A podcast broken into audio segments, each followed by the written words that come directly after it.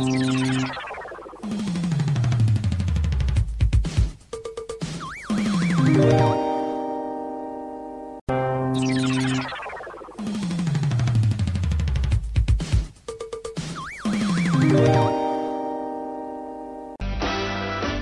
viaje a sus recuerdos es lo que les ofrece Archivos en VHS en su canal de YouTube. Descubra cómo la televisión era totalmente distinta a hoy en nuestro extenso material de archivo. También síganos en nuestras redes sociales. Archivos en VHS, la zona de tus recuerdos. Este 2022 Vive Modo Radio.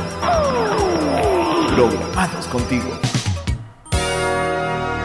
Desde hace cinco años, un grupo de frikis fugados de un laboratorio crearon una fórmula poderosa que transforma a cualquier persona en un fan del anime.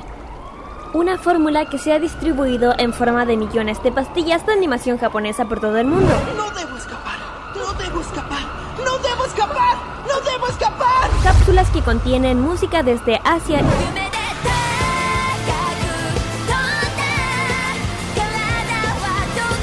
varios litros de jarabe con sabor a videojuegos.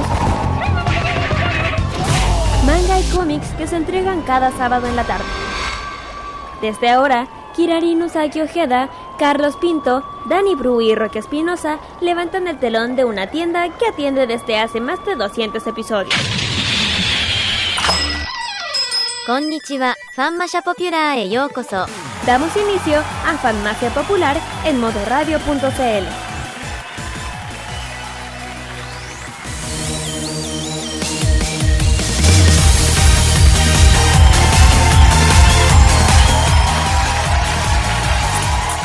Cuando son las 6 de la tarde con 2 minutos, damos inicio a este capítulo, el 223 de estas fantásticas farmacias populares. Esta fantástica farmacia popular. Sí, es, no la pechamos, sino que simplemente la sacamos al aire. Damos inicio a este nuevo capítulo de Farmacia Popular de hoy día 18 de junio, acá por modo radio, ya prácticamente en la mitad del mes y acercándonos a la mitad del año. Y acercándose, claro, está el frío invierno. Dicen que se viene por ahí una sorpresa. Creo que van a soltar una carta bastante dada por durante estos días. Así es. Van a soltar una carta bastante helada. Así que hay Ay, que estar preparados, chiquillos. Ay, Bueno, y no se diga más, presentamos acá al panel que tradicionalmente me acompaña todos los días sábado a esta hora.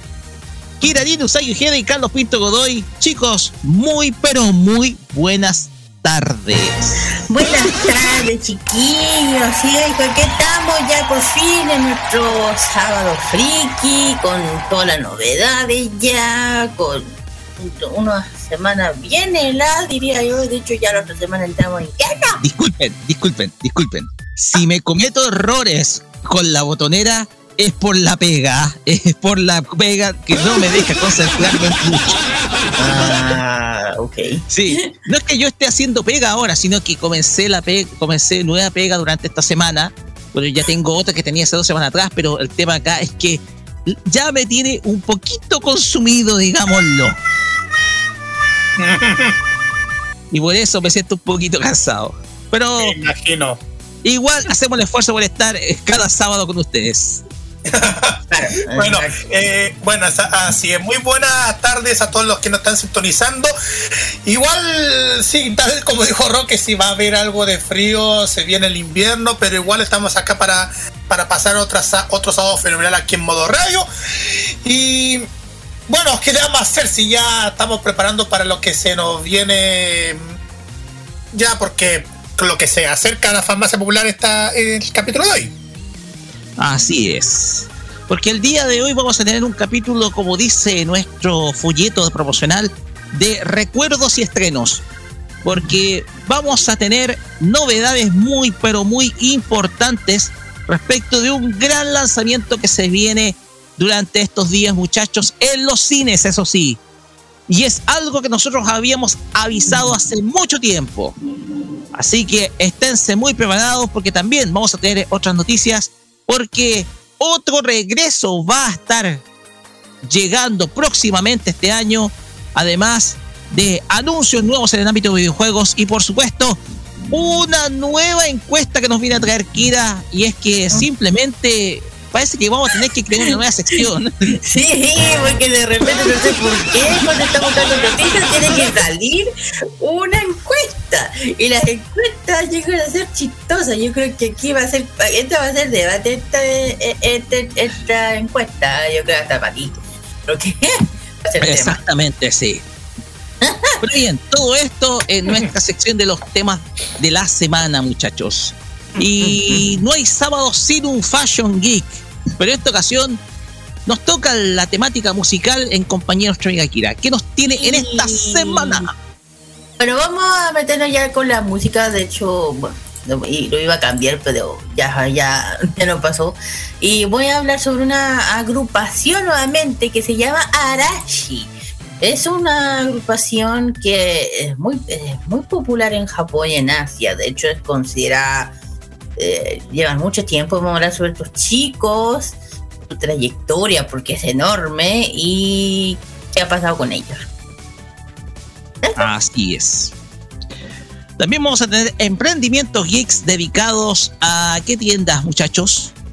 Los emprendimientos de este sábado helado. Eh, por parte de Japón tenemos a, playpi.cl y también a koreahouse.cl. Vamos, vamos, a hablar sobre estos dos, eh, donde están sus, que en donde las pueden ubicar y sus productos. Eso. Gracias, Kira. Y también vamos a tener la máquina del tiempo que acompaña cada 15 días con los recuerdos y los viajes por el tiempo en torno a la animación japonesa. Y en esta oportunidad nos vamos a situar 25 años en el tiempo. ¿Cómo se dice, Carlos? 25, 25, 25 años, muchachos, ¿no? Exactamente, así es. Porque se van a cumplir 25 años de este lanzamiento en OVA. Ojo, en OVA, de esta obra, que nosotros conocimos tanto en anime como en manga. Pero el OVA toma un camino muy diferente. Así que ustedes ya se van a hacer una idea, se hizo muy popular en VHS esta obra, la cual yo tengo acá. Lamentablemente, uno de los VHS es el original. Me gustaría tener los otros dos originales. Pero eso, esa historia la vamos a contar luego cuando viajemos a la máquina del tiempo a la fecha del 25 de julio de 1997. Y por último, el Asian Top Chart con Carlos Pinto Godoy, que en esta ocasión nos lleva a hacia Corea del Sur. Pero en esta oportunidad vamos directamente hacia el ranking em, de Zumpi. Pero en esta oportunidad con los éxitos más escuchados durante esta, esta semana, durante parte de esta semana que comienza. Así que, ¿qué va a pasar durante, durante estos primeros, los primeros, primeros lugares? Ahí lo vamos a conocer más adelante. Así es. Y como siempre decimos, todo esto más la mejor música para esta tarde de sábado simplemente fenomenal acá en Farmacia Popular por Modo Radio CL. Gracias. Y ya dicho esto, nos vamos con nuestras redes sociales.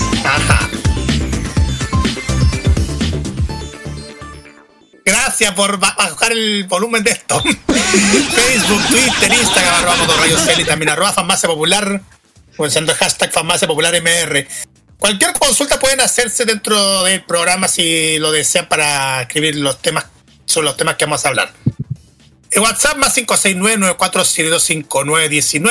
Eh, también nos pueden escucharnos en envío.modoradio.cl, en TuneIn, Monkey Boo Online, Box y como siempre cada lunes eh, este episodio y todos los capítulos de Farmacia Popular en los podcasts que día a día aparecerán disponible para a todos quienes lo disfruten.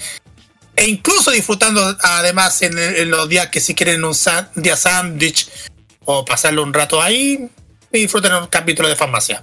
Así es, porque es fin de semana largo, así que es una buena fecha para poder descansar o si quieren salir, no sé, a tomar una pequeña vacación de invierno, este es el momento adecuado, porque nuestro podcast se actualiza semanalmente cada día lunes. Ustedes pueden escuchar tanto este como los otros episodios anteriores de Farmacia Popular a través de nuestros podcasts oficiales en Spotify, Anchor.fm. También estamos en Apple Podcasts, Google Podcasts, Radio Public y Pocket Cast. A través de estos medios ustedes pueden escucharnos y pueden seguir todas las informaciones y estar informados a cualquier momento de nuestros de nuestras novedades, sobre todo en el ámbito de la animación japonesa, en Farmacia Popular por modo radio. Y por supuesto, están nuestras repeticiones los días domingo a las 3 de la tarde. Ya dicho esto. Perdóneme, pero eh, se metieron a alguien. Ya. ¿Qué pasó? ¿Alguien se te, metió, se te metió un brujo por ahí? Sí, se metió un brujo por ahí. Así es. Pues bien, cosas que pasan. cosas que pasan en una transmisión en vivo. Con esto vamos con nuestra portada musical, vamos con música y vamos a iniciar como siempre con una canción perteneciente a un anime de esta temporada. Vamos a escuchar a continuación este opening de, una, de la cuarta temporada de una saga de series de tipo Majo Shoyo que ha conquistado al público sobre todo entre la década pasada y esta década. Estamos hablando de Date Alive, que en, su cuarta temporada estrenada en este, en este trimestre nos trae a Miyu Tomita cantando su opening, el cual se titula Over, el cual pasamos a escuchar como portada musical acá en esta farmacia popular, capítulo 223 de este día 18 de junio, acá por modoradio.cl. Vamos y volvemos con nuestros temas de la semana.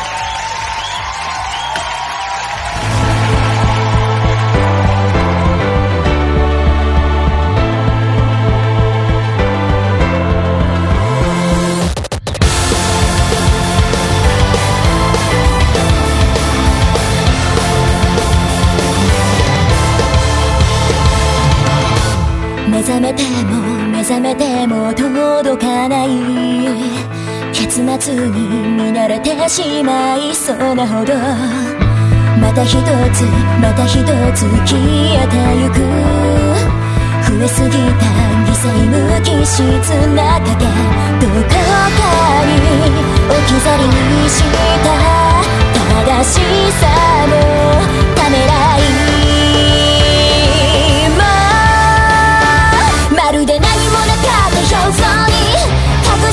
めるの閉ざしかけた唇触れて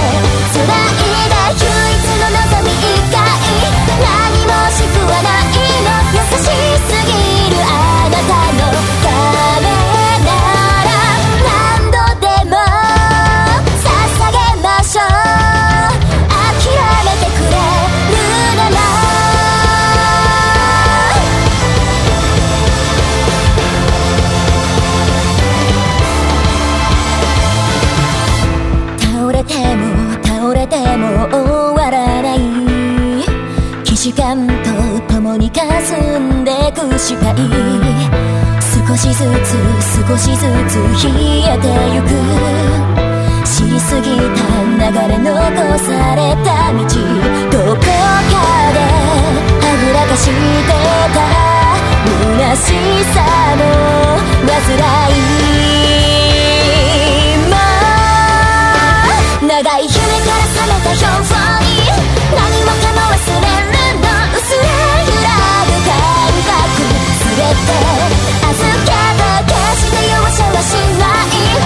二つに一つだから愛しさ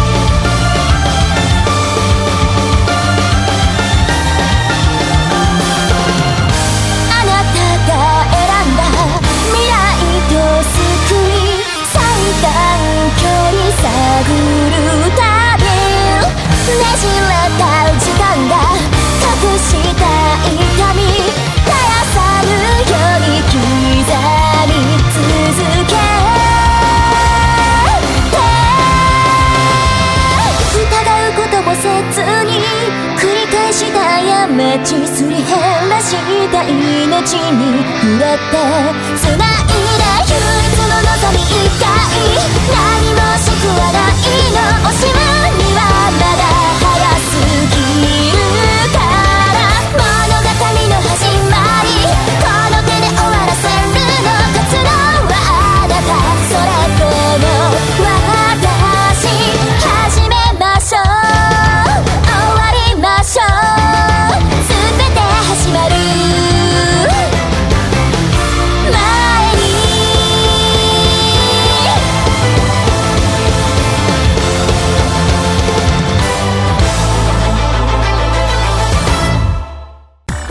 entretención del fin de semana está en Farmacia Popular en modo radio. Tontos.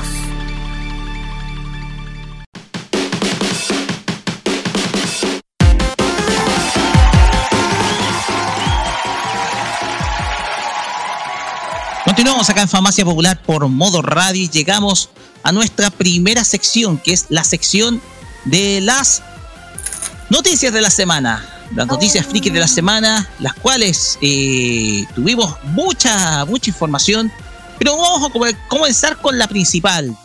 Una información principal que tiene relación precisamente con lo que vamos a escuchar a continuación.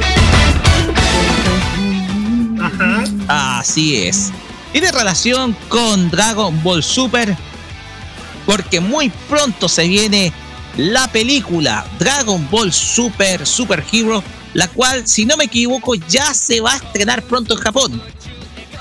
Se va a estrenar pronto en Japón, pero también va a haber un estreno muy próximamente en Latinoamérica. Y ojo, que Latinoamérica será el primer, uno de los primeros continentes en tener en exclusiva la película en sus cines. Pero eso nos lo va a contar Carlos Pinto a continuación. Así es, porque le voy a contar por qué razón se viene. Hay fecha para el estreno de la sala de cine de Dragon Ball Super Super Hero, este nuevo título de la exitosa franquicia japonesa. Este film estará en cartelera en dos formatos, en japonés con subtítulos en español y, ojo en el detalle, doblada en español latino. ¿Y, ¿Y los aplausos? ¡Ay! ¡Ay, vale! Ahí tienes tus aplausos. Ahí tienes tus aplausos. Hoy, La segunda película de la franquicia debutará en el país el próximo 18 de agosto con arribos a Bolivia, Colombia, Ecuador, México, Paraguay, Perú, Uruguay y Centroamérica.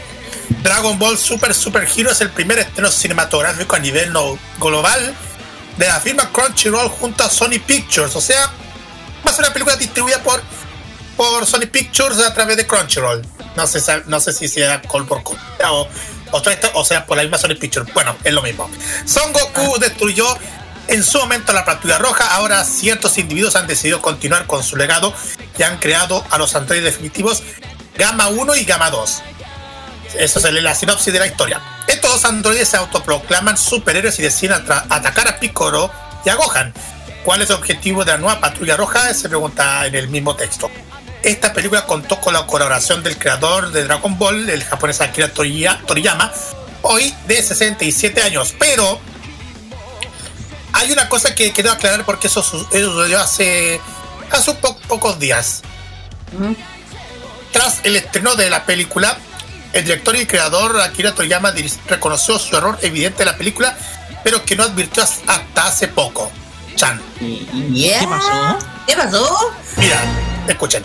Recordemos que la cinta que narra las aventuras, bueno, ya sabemos, es parte de la franquicia mineral que ya tiene fecha de estreno, ya lo sabemos. Pero puede parecer muy obvio, pero ni el mismo escritor de la nueva aventura de Goku y sus amigos y los enemigos percibió el error en Dragon Ball Super Super Hero. El autor dio una serie de entrevistas relativas al estreno de la película y la ocasión reconoció la equivocación en el título de la producción. Según él, olvidó completamente que la nueva saga es Dragon Ball Super y no Dragon Ball Z o Dragon Ball GT como fue hace años atrás. Cuando decidió nombrar la nueva película como Super Hero, no notó la redundancia de las palabras. Así el japonés asumió la culpa y añadió ah, que algo tan evidente para muchos no lo fue para él que, y que al parecer nadie se atrevió a hacerle notar su error. Chiquillos. Sí, porque Super se repite dos veces. esa es la cuestión, pues entonces es, por eso la película suena como muy redundante el, título, porque es Dragon Ball Super Super Hero. Es como si dijera como si fuera dos veces Super, ¿cachai? Eh, o sea, es doblemente más super que antes. Algo por el estilo. Entonces, obviamente hay un error, claro está, de título. Yo pienso que mm. podría haberse abreviado como Dragon Ball Super Heroes. Algo por el estilo, ¿cachai?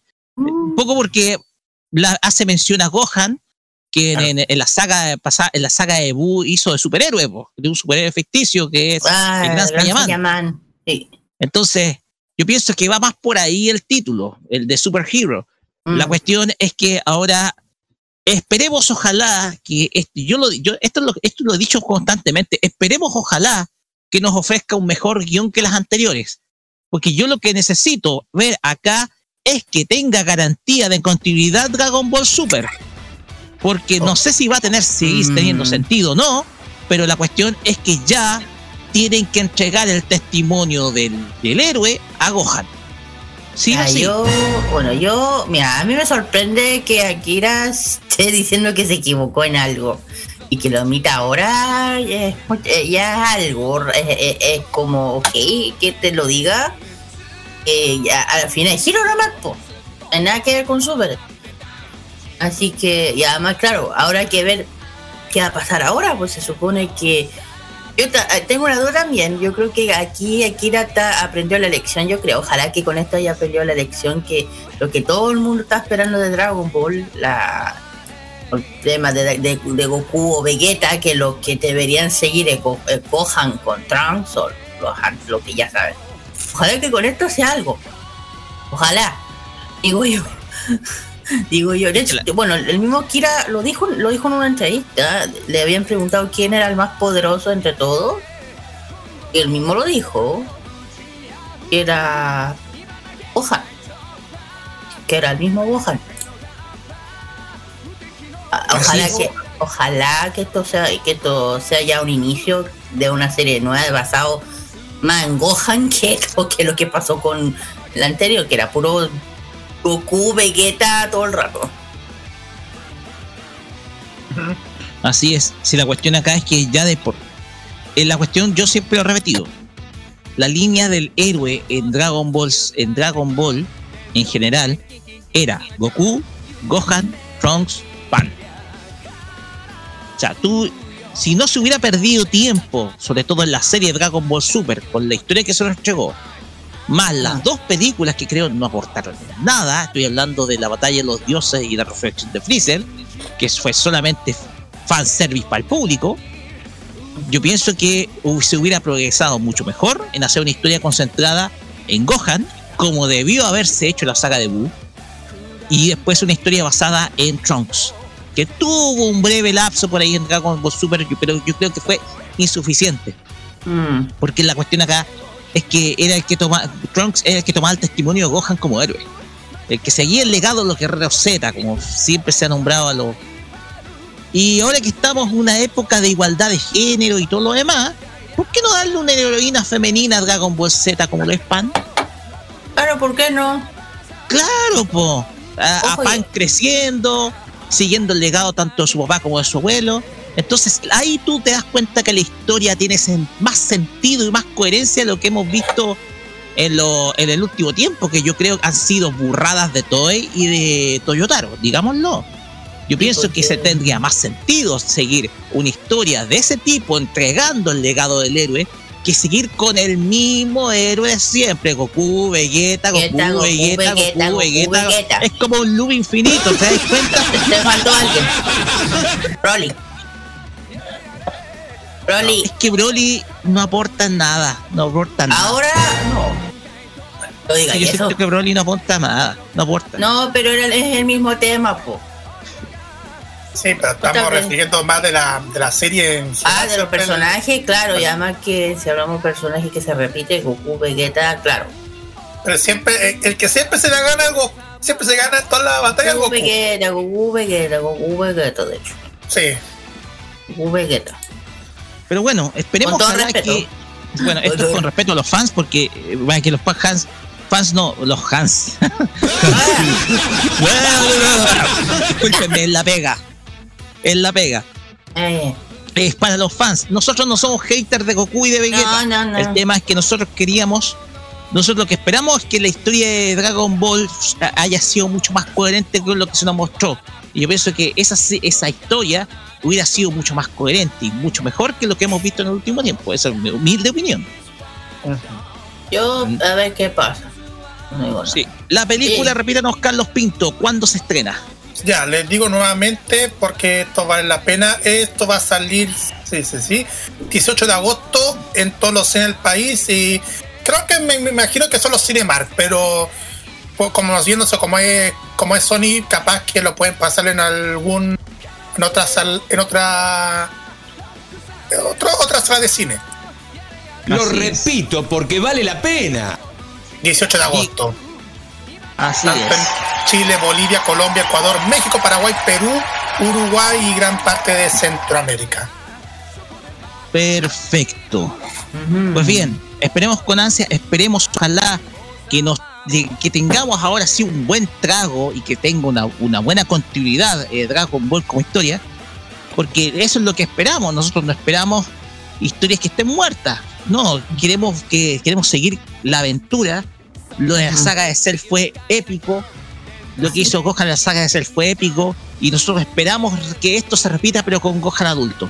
Y pienso que esa situación debió haber pasado en la saga de Buu. Lamentablemente no fue.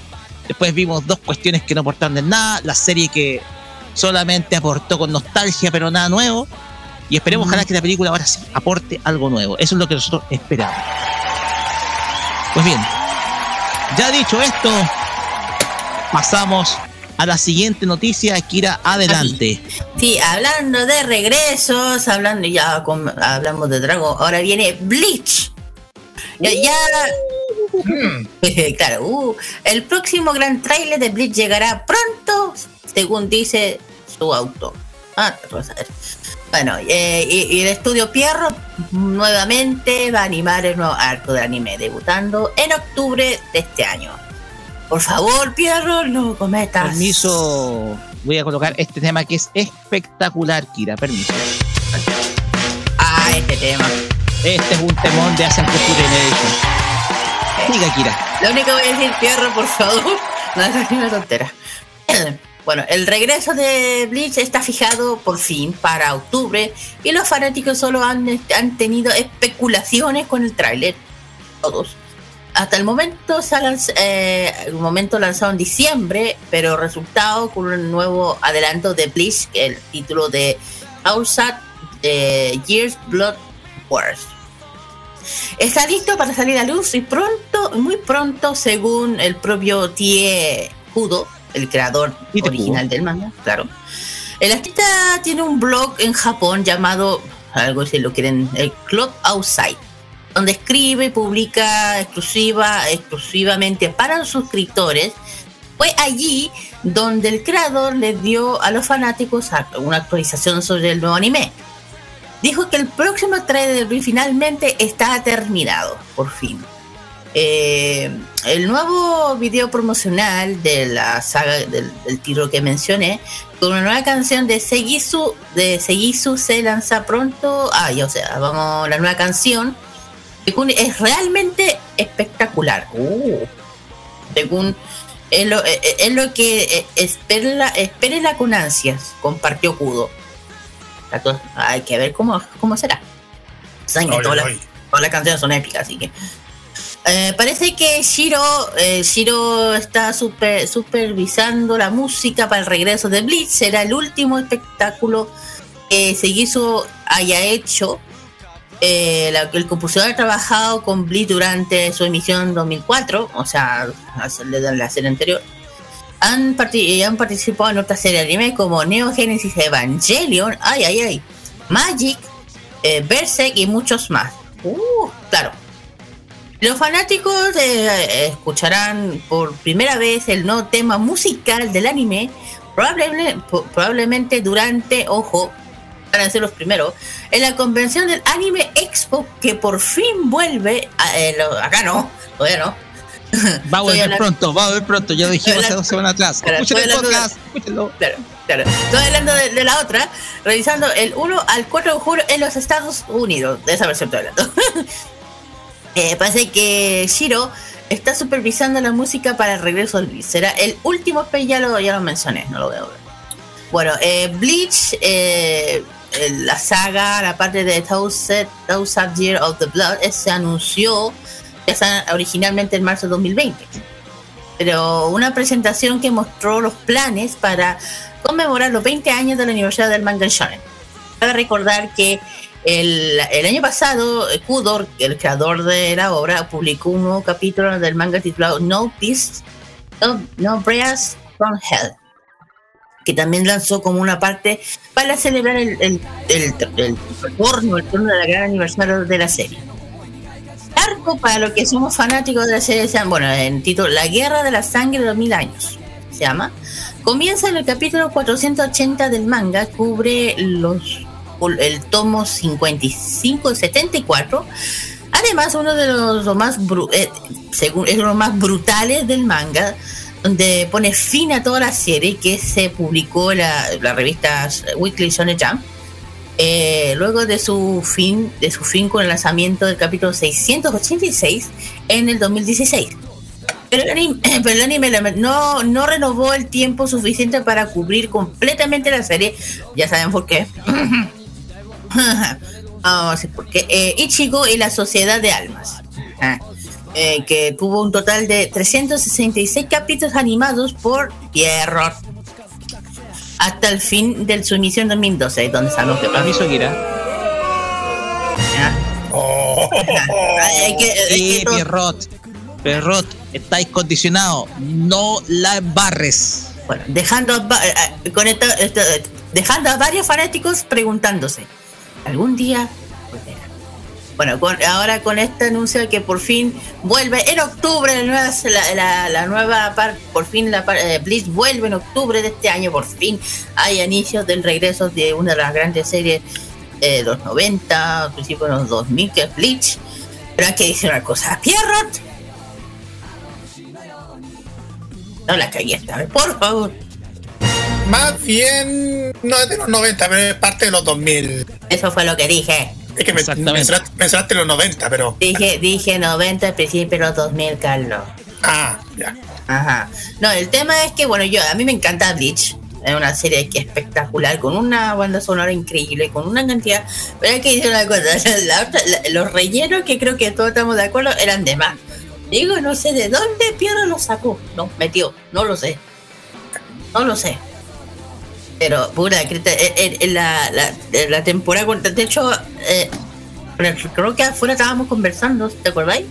que, en la, que en la parte de los ojos no había coherencia, pasaba una cosa nada que ver. Es que hay una metamorfosis en la animación Kira con respecto a, lo a cómo se inició en el 2002, a cómo, se, a cómo fue desarrollándose la serie, sobre todo hasta el año 2012. La cuestión, bueno, perdón, la serie se inició, si no me equivoco, en el 2004 la cuestión es que eh, Bleach, eh, la animación de Bleach, estoy hablando de la animación de la serie animada, fue cambiando. De hecho, si tú te das cuenta, eh, cada vez se va haciendo más distinta a medida que pasan las temporadas mm. o que pasan las sagas. La cuestión acá es que Bleach, al parecer, tuvo cambios en el staff que hicieron que precisamente el estilo del dibujo fuera distinto. Y eso se notó muchísimo, sobre todo desde los capítulos número desde, la saga los arranca en adelante. Ahí se nota muchísimo el cambio de animación. Entonces, precisamente eh, es uno de eh, el tema es que la animación tiene buena calidad. El problema acá es en el manejo de la historia del guion, porque la adaptación de Studio Perrot eh, fue un desastre, principalmente cuando tuvo que afrontar sobre todo la saga Los Arrancar, en donde se colocó un relleno que lamentablemente no tenía sentido, forma ni nada, no tenía ningún sentido ese relleno entonces eso comenzó a echar a perder la serie. Y llegó con su pausa y su hiatus en el año 2012 por el canal TV Tokyo, en TV Tokyo, en donde la serie fue reemplazada por un spin-off de Naruto, que es, son las aventuras de Rock Lee. Entonces, eso fue lo que pasó, eso fue lo que sucedió, y, eso, y eso es responsabilidad neta y llanamente de Estudio Pierrot que ojo, ha hecho lo mismo en todas las series que le ha tocado, sobre todo adaptar. Uh, mira, hay que decir una cosa, Pierro puede ser buena, pero no tiene que tener esa, mala reputación de meterle, ¿eh? te digo yo. Relleno muy malo. Sí. hablar. No, sí, no, sí, está bien lo que están comentando. De hecho, mm, de hecho, ahora me hicieron acordar tantas cosas. Mira, yo, yo no he visto, yo he visto pocas veces Bleach, principalmente en las promociones que pasaron en Animax. Pero me imagino cómo, cómo va, cómo podrá ser esta en lo que van a poner esta versión. Me imagino. Mira, yo tengo que yo tengo que retomar la serie. Nosotros dejamos con mi, con, con Rocío dejamos la serie en, en cierta parte de la saga Los Arrancar. Eh, la cuestión acá es que, eh, bueno, están en Hueco Mundo, en ese, en, eh, terminamos la parte donde están en Hueco Mundo. La cuestión es que eh, eh, nosotros tenemos que retomarla y la cuestión acá es poder, eh, yo estaba pensando incluso en hacer el esfuerzo de volver a ver la serie. Y eso es muy difícil porque nosotros llegábamos hasta los hasta como el capítulo 160 y nosotros veíamos un ritmo de hasta casi 10 capítulos por día con mi hermana en su momento porque la serie así nos entusiasmó. Entonces, eso es lo que pasa, o sea, eso ver o no ver de nuevo la serie. Esa, es la pregunta. Mm, Yo creo que todos los que somos, los que hemos visto Bleach, vamos a, vamos a tener que empezar desde... el- no, yo creo que no del principio, sino hasta donde, donde, donde quedamos para volver para poder ver la que viene ahora. po. A ver cómo qué es lo que viene. Vamos a que tener- el, arco- el último arco, eso es. Vamos a tener que ver todas las vamos a tener que ver la temporada por la plataforma de Funimation, Pluto TV, Crunchyroll y HBO Max eh, que están disponibles esta serie. De hecho, en. Netflix, parece que Netflix también lo tiene. También a lo lo mejor lo vengan, lo vengan a subir Sí. ahí. Y claro, y claro video también. Exactamente. Pues bien, eh, ya dicho esto, esperemos ojalá que Bleach nos deje un buen sabor de boca, que nos haga un buen cierre. Lamentablemente no tuvo buenas críticas el cierre de parte del manga de Tite Kubo. Tal vez podamos ver algo diferente, pero la cuestión acá es que se necesitaba que se le diera cierre a Bleach como historia en el anime. Y Por tengo que decirlo, yo tengo varias de mis favoritas. Ujú. Yo, yo digo, por fin, digo yo, ¿cuántos años tuvo? 12, de 2012, ¿cuántos años tan pas- pasaron?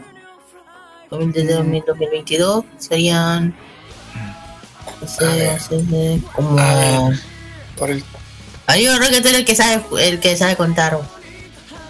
Tiene como desde cerca, dos, más de 230 capítulos, más o menos. No, ¿cuántos años te digo? A ver, Bl- Bleach terminó en el año 2012. 1, 2, 3, 4, Sí, 5, me 6, acuerdo. 7, 8, 9, 10 años. Sí, sí, terminó hace 10 10 años. imagínense. Bueno, en fin, eso. Vamos a. Pues bien, oye, yo tengo mis favoritas de Ajá. personajes. ajá, sí, sí, sí, sí, sí. una es Yoruichi Ah, y la otra es Rangiku Matsumoto. Eh. Ajá, ajá, ya, ya, ya Sí. me imagino por qué. Ya me imagino No, por las qué. dos son geniales, Yoruichi y Ajá. Rangiku Matsumoto. Así que Cada uno con Pero su bueno. ahora cada uno con su waifu de Bleach. Oye, a ver, tengo un dilema acá porque no tengo música para esta. Yo no tengo música para la siguiente noticia. ¿Ah? No tengo música para la siguiente noticia. Ah, Pero- pero. Uf, pero igual cuenta, cuenta, cuenta. No importa. A ver, es que lo que pasa es que yo tendría que colocar de las otras sagas de Final Fantasy, ¿cachai? Y se me ocurrió igual. colocar. No sé, pero la primera que se viene es la Final Fantasy 12. Que e- es esta, mira. Es esta. Oh, esa. Ah, esta. Kiss Me Goodbye. Bueno, bastante. Una canción bastante rompecorazones, pero bueno. Vamos. Pues bien, lo que vamos a hablar es que, bueno, no tiene nada que ver con Final Fantasy VII, pero tiene que ver precisamente porque vamos a hablar precisamente de algo que nosotros adelantamos, bueno, que, que nuestro amigo Juan Esteban adelantó en el pasado Tecnomood, que es el anuncio de este remake de Final Fantasy VII que se titula Crisis Core, además de un nuevo episodio para la misma saga, el episodio 3, en el cual Square Enix ya se encuentra trabajando. Pues bien, vamos con lo primero, que es el anuncio del remake de Final Fantasy VII, Crisis Core, el cual será el nombre de esta nueva versión del videojuego que va a tener gráficas completamente mejoradas para este, para este videojuego, que es una spin-off de esta, de esta de este videojuego que fue muy popular en la década del 2000. Desde Square Enix llevaron a cabo un evento por el 25 aniversario de Final Fantasy VII, ocasión en que entre sus anuncios se dio precisamente el, el comunicado del remake de Final Fantasy VII que se titulará Crisis Core, una popular precuela spin-off que tuvo el clásico JRPG. Crisis Core Final Fantasy VII Reunion es el nombre de este juego que llegará a diferentes plataformas a finales de este año. Según fue dado a conocer, el juego contará con gráficos actualizados de, y, alta definición, en modelos en 3D revisados, así como nuevos arreglos musicales y la posibilidad de escoger el doblaje tanto en inglés como en japonés. El anuncio fue realizado con un tráiler en donde se pueden ver algunos de los mejores momentos de la historia, esta vez mucho más digitalizado. Con esto, eh, se, también se dio el anuncio de que Square Enix ya está trabajando en el tercer y último episodio precisamente de Final Fantasy VII que se va a titular Revert y que se estrenará en PlayStation 5 en invierno del año 2023. Pero el equipo está preparando, está preparando el episodio que cierra la historia. ¿ya?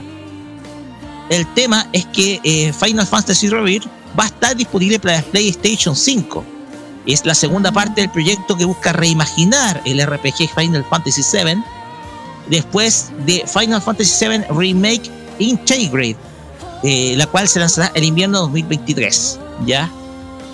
El tema es que Tetsuya Noimura, director del primer remake y director creativo del proyecto, ha publicado un mensaje en el que asegura que los jugadores podrán disfrutar de Revert independientemente si jugaron o no la versión original, incluso los nuevos jugadores pueden empezar su viaje en Final Fantasy VII con Final Fantasy VII River Cloud y sus amigos se embarcan, en Cloud y sus amigos, perdón, se embarcan, no respeto los puntos, digámoslo, perdónenme.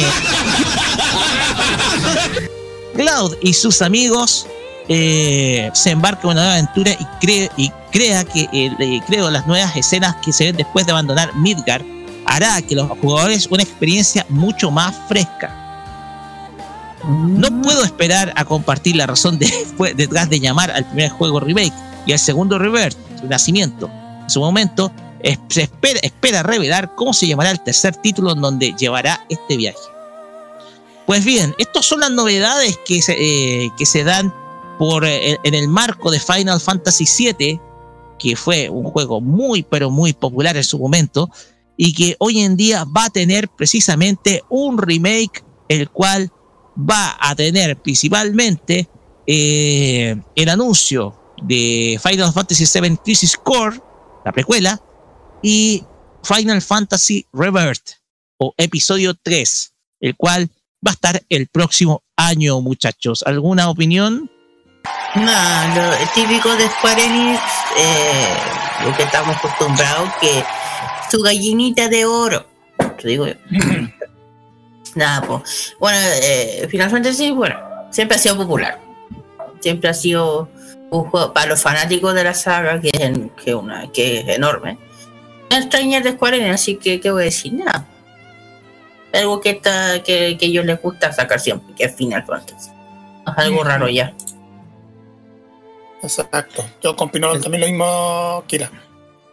El tema acá es que Final Fantasy es uno de esos videojuegos que sin duda alguna eh, marcaron la vida de muchos gamers, sobre todo dentro de la etapa más, eh, la etapa podemos llamar de oro de la PlayStation, principalmente entre PlayStation 1 y 2.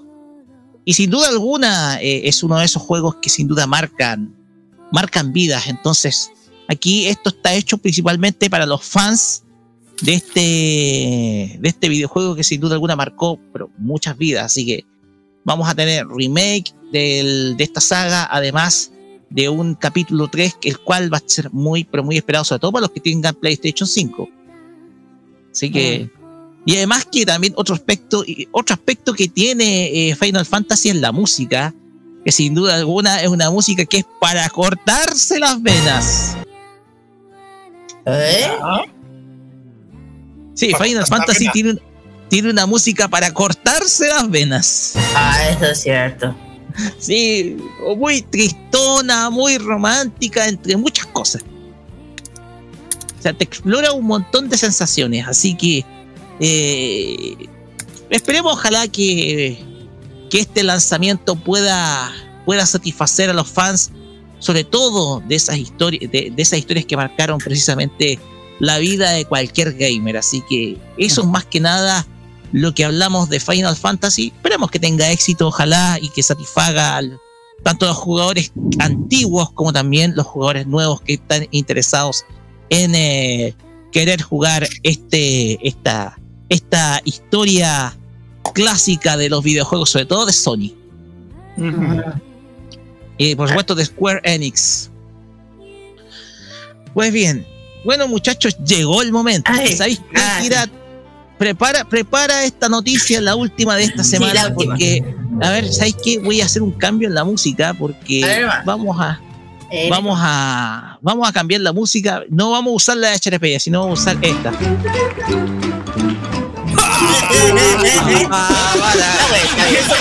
eso, me recordó, una sección de otro programa.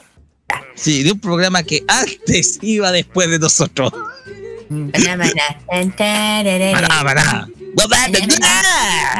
La siguiente, bueno, no es, no es noticia, sino otra encuestita que salió. Bla, bla, bla.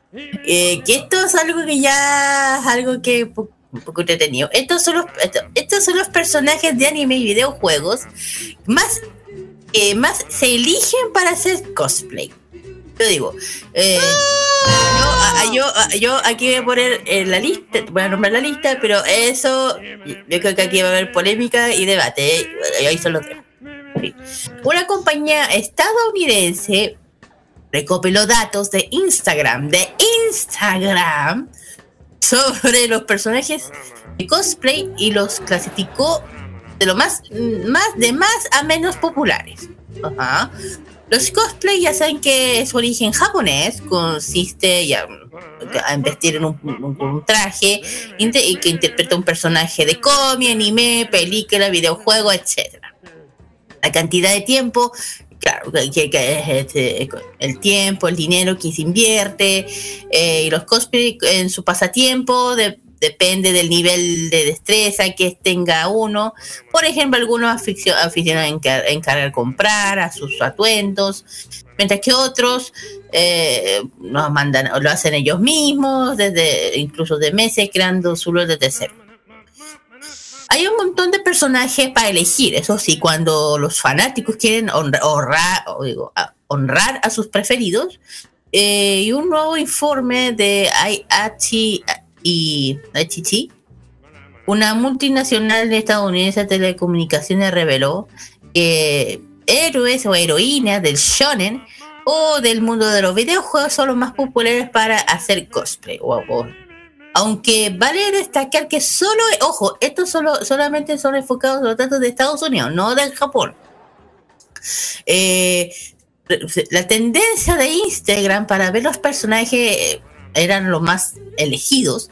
Después de seleccionar 50 de, los, de las series más populares de la industria, según los datos recopilados por My Anime, eh, My, My, List y Ranker y Games, Games Randar, para el, caso de los videojuegos, el estudio eh, revisó también los Instagram para ver cuántas publicaciones dedicaron a sus personajes específicos. Y el resultado reveló que los personajes cosplay eh, de anime más populares son eh, especialmente, no lo voy a decir, ¿por qué? Son estos personajes con más cosplay en Instagram, según con un total de 100 133 mil publicaciones de este personaje. Desde el nombre. Y el segundo personaje eh, del anime eh, con más cosplay es de un total 88 mil publicaciones. Y ahora mientras que otro personaje, que es el tercer lugar del anime, más del cosplay en Instagram, un total 79 mil publicaciones de, de, de, cosplay. Y el siguiente tiene el cuarto lugar, pero tampoco lo voy a mencionar. Así de, a ver, ¿por qué no lo cuenta de mejor desde la inversa? No, es que no voy a decirlo, porque después voy a poner la lista real. Y bueno, eh, eh, eh, los datos también revelaron que el coste de anime parece lo más, más entre, entre las mujeres y hombres. Además, que los mm. siete disfraces completos de anime más populares, aquí, atención, aquí voy. Vamos. Los 10 más, los 10 personajes cosplayers mujeres, hombres, lo más elegido. Ah, ah. Número 10. 1, 2, 3, 4, Número 10. Shota Aizawa de My Hero Academia, de un total de 41.400, tota-, el total de cosplay, según dicho. No sé yo, Shota, no lo sé. Noveno lugar. Número Número 9. A ver, lo va a lagar para Asuna. Número 9. Asuna Yuki de Sword Art Online. Un total de Online. 44 mil cosplay to- en total. O sea, los números, supuestamente lo que hay en Instagram. ya, después en el octavo lugar tenemos a. Misa de Death Note. Oh, Con un total Es, de es obvio, es obvio. Hay muchos que muchas chicas que todavía siguen haciendo de Misa Mane. Con un total de 44.500 mil cosplay. Ok. Número 7. Número 7. Ochako Uraka, Uraraka de My Hero Academia. Ah, la. Claro, También. también. Por un También. total de 54,200 cosplay. Ya, Número después tenemos. 6. Número 6. Mi casa de, ah, de ah, Shingeki no Kyoji. Ya. Ah, sí, es obvio, es obvio, sí. Con un total de 58,300 cosplay en total. Mil cosplay. Ya. Número Después, 5. Seis. ¿Cinco? No, pues 6. 6, número 6. Seis. Ya. Eh, que aquí entramos con los hombres, cuidado. Sasuke, Naruto, con un total de 70,90 mil cosplay. Sa- Sasuke. Sasuke. Oye, ¿quién le puede interesar hacer un cosplay de Sasuke? Perdónenme. no sé, yo, yo estoy diciendo el nombre nomás. ¿Quién le puede interesar? Número 5. Número Cinco. 5. 5. Levi, de, de, de, Shingeki no Kyoji, de Shingeki no Kyoji, con un total de 75.100 cosplay en total. Sí, pues sí, sí, sí, sí. sí. sí, Sí. Sí. Bueno, y en el tercer lugar tenemos a Ren de Dead Note con un total de 79 mil cosplay en total. ¿Re? Eh, Ren. ¿Re? ¿Qué? qué- qué- qué? ¿Cómo, ¿Cómo puede? A ver, eh, Rem es uno de los personajes que es más difícil de representar en cosplay. No me preguntes, sale aquí. Yo también lo estoy pensando, yo no sé qué hace aquí. Te creo, te creo L. Te, te creo L. Pero Sí. Ren, no sé. He visto Ren, yo he visto cosplay de Ren, pero muy poco, yo no sé de dónde salió esto. En serio, ten- tendría que meterme en Instagram para averiguar, pero no sé. Ya. Ah, Ahora vienen los dos fuertes. Ok. Segundo lugar, Número 2. Sakura, Sakura Haruno, Naruto, con un total de 88.400 cosplay en total. Sakura. Bueno, yo me acordé de una representación sobre todo de nuestra invitada, de Keiki Cosplay de Sakura, que está muy bonita, digámoslo. Y saludos primer aquí. lugar se la lleva nada más y nada menos que Hinata na- de Naruto, con un total de 133 te- 133 mil cosplay en total. Te digo algo, este ranking sí tiene sentido, tiene sentido. ¿Sabéis por qué? Porque hay muchas, ha- han habido, sobre todo después del final, después de Naruto Shippuden, estallaron la gran cantidad de representaciones de Hinata Hyuga. Así En todo que caso. tiene mucho sentido. Así que eh, este ranking tiene, tiene coherencia, digámoslo. Es coherente con lo que observamos. Ya. Pero A, a viene el de videojuegos. Ahora a continuación viene el ranking de videojuegos. Aquí va a ser debate. Ya lo, ya lo estoy escuchando, lo digo yo. A ver, a ver, ¿cuánto? Número 10. 10. Princesa Zelda de Legend of the Zelda con un total de 17.700 cosplay en total. Mira, mira, Ya no, tiene sentido si hemos visto varias celdas por ahí. sí, yo he, visto, yo he visto, yo he visto Zelda desde que desde que jugué Super Smash Bros. Ahí empecé a captar cómo es Zelda. No, pero está- esto es exclusivamente enfocado a los fans de la Legend, de Legend of Zelda, así que Sí, me atrevo. Bueno, noveno lugar tenemos a la princesa Peach de Super Mario con un total de 23,800 mil cosplay. mm, últimamente no he visto muchas Peach. Yo no sé de dónde sale esto, no, no sé. Sí. Yo lo que sí me acuerdo es una representación que hizo Jenna hace muchos años de Peach. Así que eh, Eh, Ya, después entramos ya, al número espera. 8. viene Sora de Kingdom Hearts con un total de 27,800 copias en total. no tiene, na- no tiene No sé yo. horas, sí, sí. Bueno, hay Esto- muchos fanáticos de Kingdom Hearts. Así, digámoslo, hay muchos fanáticos de Kingdom Hearts. Eso sí, quedamos claro. Mira, aquí viene algo que no sé si qué hace este personaje. eh, eh, no he visto cosplay de esto. Si alguien lo ha visto, que alguien me lo diga. Que aquí no lo sé, aquí no lo sé. Número 7. Pikachu. ¡Pikachu! Pikachu. Con un total de 28,900 mil cosplay. ¿Alguien que me explique?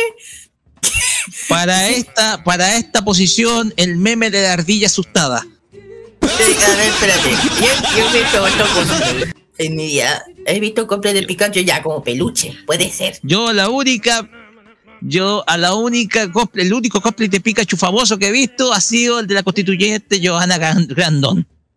Es que yo digo que cosplay, cosplay ¿qué, qué? ¿De, de, de mujeres, digo yo. Con, ese, con los trajes de Pikachu. No, eso no es cosplay, perdónenme. Sí, o sea, más que nada es disfraz, digámoslo, pero no es cosplay. No es cosplay. No sé. En fin. Ahí, de- ahí se lo dejo a usted. Es más disfraz eso, digámoslo. Mira, mira, lo que me, lo que me mataría la risa, eh, en vez de que, su- que hubiera salido Pikachu, hubiera salido Eevee, ahí sí que lo, lo encuentro completamente ilógico. No sé por qué. Malditos enfermos. Bueno, ya, en el sexto lugar tenemos al, a Mario con Super Mario con un total de 29,700 mil cosplay. ¡Mamma mía! En todo caso, bueno, bueno, si contamos con Luigi, bueno. Oye, que ese que es muy popular en Mar- Mario durante esto. Sí, estos sí, sí. Oye, oye, iba a decir una cosa. Dale, dale. No, no, no, dale, Carlito, sorry. Iba a decir una cosa sobre la princesa Peach. Viene incluida con Leslie Swan, que es el de la primera voz de, de Peach en el Nintendo Ah. 64. No sé, qué voy a saber. Lo único que diré, mira, o- a mí, me, entre unos cosplay bien conocidos es la eh, de, de- de- dentro de los cosplays de Mario, con, junto a la Princesa Peach. La otra que es bien hecha es la, es la Browser, la, la que coloca. Sí, Claro, lo que pasa esa. es que hubo una explosión de esos, de esos cosplay durante cuando apareció el personaje en 2019, pero ojo, fue simplemente una par- fue simplemente una parodia. ¿Qué pasaría si si Browser se comiera una- un hongo alucinógeno? Ah, oye, ya, basta. Ya, ya. Número 5. Esta, es- esta, es- esta es obvia. Chun-Li de Street Fighter con un total de 31,100 mil co- eh, cosplay. Esta es obvia. Esta, nah, esta es obvia. Porque esta es obvia. Chun-Li. y es- y eso que tuvimos que escuchar tantas veces el tema de Maki Miyamae. Bueno. Bueno, o sea, bueno, mira, no sé, yo, mira, si hablamos de Sí, Chun-Li, sí, es- sí, un. Todos los fanáticos de Street Fighter sí le dieron reverencia a Chun-Li. Bueno, después tenemos la Kami. La Kami también. También. Desde la más. máscara. Siga, Ok, más. siga, siga. Bueno, número queda. 4, sorry. El, el siguiente es May Morales de Spider-Man con un total de 32,800 mil cosplay. Ahí, Perdón, ahí se- pero ¿desde hace cuándo Mike, Miles Morales es tan popular? Oye, te entiendo, yo. la película, la película, la película de, de Spider-Man eh, de Miles Morales es muy buena, digámoslo. Pero no Mm. he visto tanto de Miles Morales. Digámoslo. El traje negro de Spider-Man. Y yo, yo he visto más Yo de la visto más de la, de la, de la, de la Las otra. de las películas yo he visto yo. Yo he visto más de Gwen. Mm, yo no sé. He visto yo. más de Gwen, digámoslo. Ya. La siguiente es Chloe. Chloe es de Pride de Life is Strange. Life is Strange con un total de 35 mil cosplay. Mm, Yo no la he ahí. visto mucho, yo no sé, yo lo dejo ahí nomás. Pero me meto aquí. Bueno, aquí vengo con los dos pesos pesos y aquí va a haber polémico, yo no sé. Yo no sé. En el segundo lugar tenemos a Lara Croft de Tomb Raider con un total de 69,600 mil cosplay. A ver, Lara Croft. Igual hace tiempo que no la he visto tanto. A ver, me acuerdo de dos representaciones muy buenas de Lara Croft. Una de, de la cosplayer brasileña Daniele Bedovelli, que se ve muy hermosa además, pero esa la hizo hace mucho tiempo. Y otra de Angie Knight, que también le salió muy bien. Esas dos representaciones, me acuerdo de Lara Croft, pero hace tiempo que no veo cosplay Eh. Mira, el, ya. Mira, vamos a entrar al número uno. Aquí va a haber polémica, debate, con todo lo que queráis, pero aquí se lo dejo a usted, no sé yo. El primero es Link, The Legend of Zelda, con un total de 81,300 mil ¿Link? ¡Ay, Carlito! Me, está- me estáis hueveando. No, él tiene el primer lugar de, de los cosplays más vistos en Instagram. Es Link. Eh, eh, espere, espere, espere, espere, espere, espere, espere, espere, espere, espere, espere. Yo también quedé para dentro, yo no sé. Eh, a ver, bueno, saludos al- a, nuestro amigo Felipe Burgos, que es fanático precisamente de Legend of Zelda. De hecho, hasta incluso cosplayó a Link. Pero, ¿dónde está Tifa Lockhart? No sé yo. ¿Dónde Yo no sé- está Aeris Gainsborough de Final Fantasy? Tampoco sé. ¿Y dónde está la que más ha salido representada, que es Tubi de Nier Automata? Te voy a decir una cosa. Dale, eh, dale- ¿Quién hizo esa encuesta? Me parece, me parece que filtró mal los hashtags, digámoslo. Yo no sé, esto salió de la- esto salió de aquí, ya les digo, a mí también me llama la atención de por qué Link. O sea, hay que admitir una cosa ya, si Zelda es popular, sí, cosplay también, pero visto, visto, visto, así como, eh, visto como hoy en día con Tokyo Revenge, o, con Kimetsu, ah, no sé. No sé, pero mira, Mm, de los tres personajes, que son dos de Final Fantasy, que son Tifa y Aeris, han habido pero muchísimos cosplay, y eso no Sí. podemos negarlo. No. Y más aún de mi querida Tubi. Más No aún sé. de mi querida Tubi de Nier Automata. Entonces, yo creo que aquí creo que al- creo que falló, no sé, el método de conteo, no sé, pero yo, yo, yo no, le, no, le, no le coloco mucha credibilidad a esa cuestión de. Mira, si quería a- alegar a Yo alguien, le creo mucho esta encuesta. Mira, si me salió como, como alegrado. mira, si quieres alegar algo, alégale a, estas- a- a- Dios mío. Alégale a ellos. No, no sé. Dios a ellos. mío. Y a, la- y a las páginas que yo dije, que a My, My Anime List, Anker y Game Radar. Ahí, ahí reclama esos tres. Yo no sé. Ahí salió todo La esto. compañía AT&T va a tener que rehacer sus algoritmos. Le, le le le vamos a hacer vamos a hacer las alegaciones correspondientes. Bueno, aquí yo termino con la charapedia de los locos de, la- de los No terapia, pero sí una encuesta No. curiosa que hay que ver. No, pero Creo que podríamos tener esa sección. Ahí dejo ah, con su debate, ahí peleense quién cree que tenía que estar en primer lugar. Yo tengo, yo también estoy de acuerdo. estar. Faltaron tres ahí. Yo también siento que, que hay mejores. También faltó Kami. El Street Fighter también faltó. Yo también creo Eh, que. ¿Y cómo se llama Ya. este personaje de Mortal Kombat? ¿Cuál de todo? Eh, no, unos personajes femeninos. ¿La Kitana? Kitana. Kitana, había muchas Kitanas. ¿Te digo algo? Que si hablamos de personajes de, de Mortal Kombat, tenemos la Kitana, tenemos a la Sonia, tenemos a la. También Sonya. Cáchate. También había mucho cosplay de Sonya.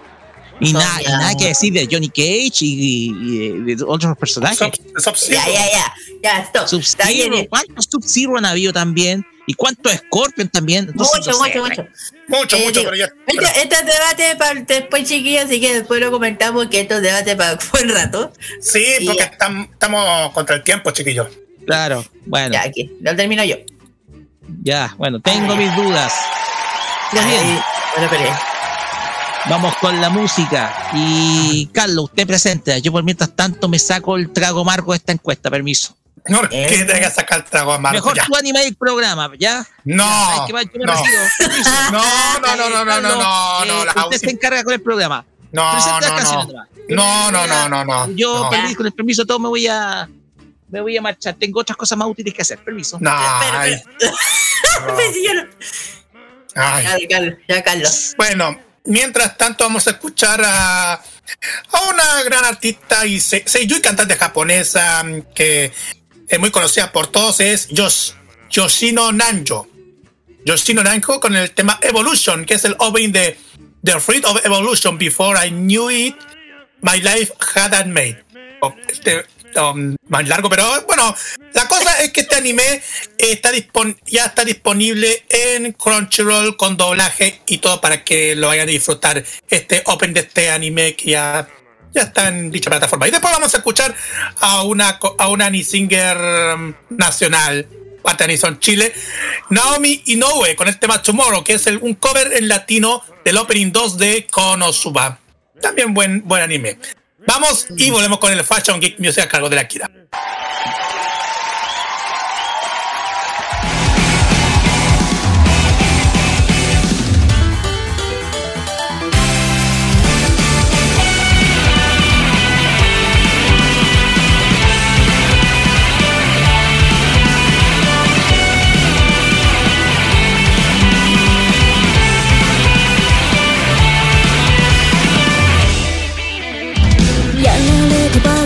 そんな人生100倍返したとりあえずだってなんだっていいここから踏み出そうできないって理由ばか並べたら売り上げレベル150億でしょ僕らのシナリオ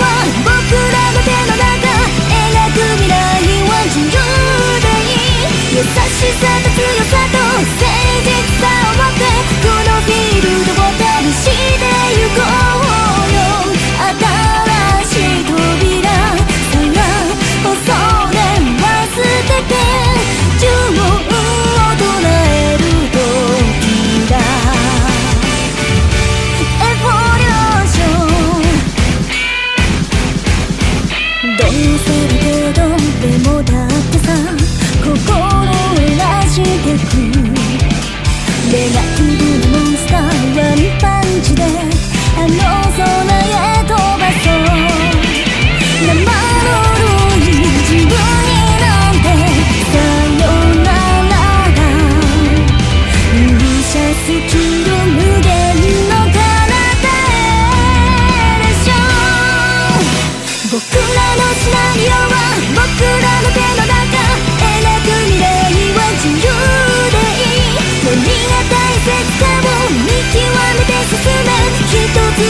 存在にする。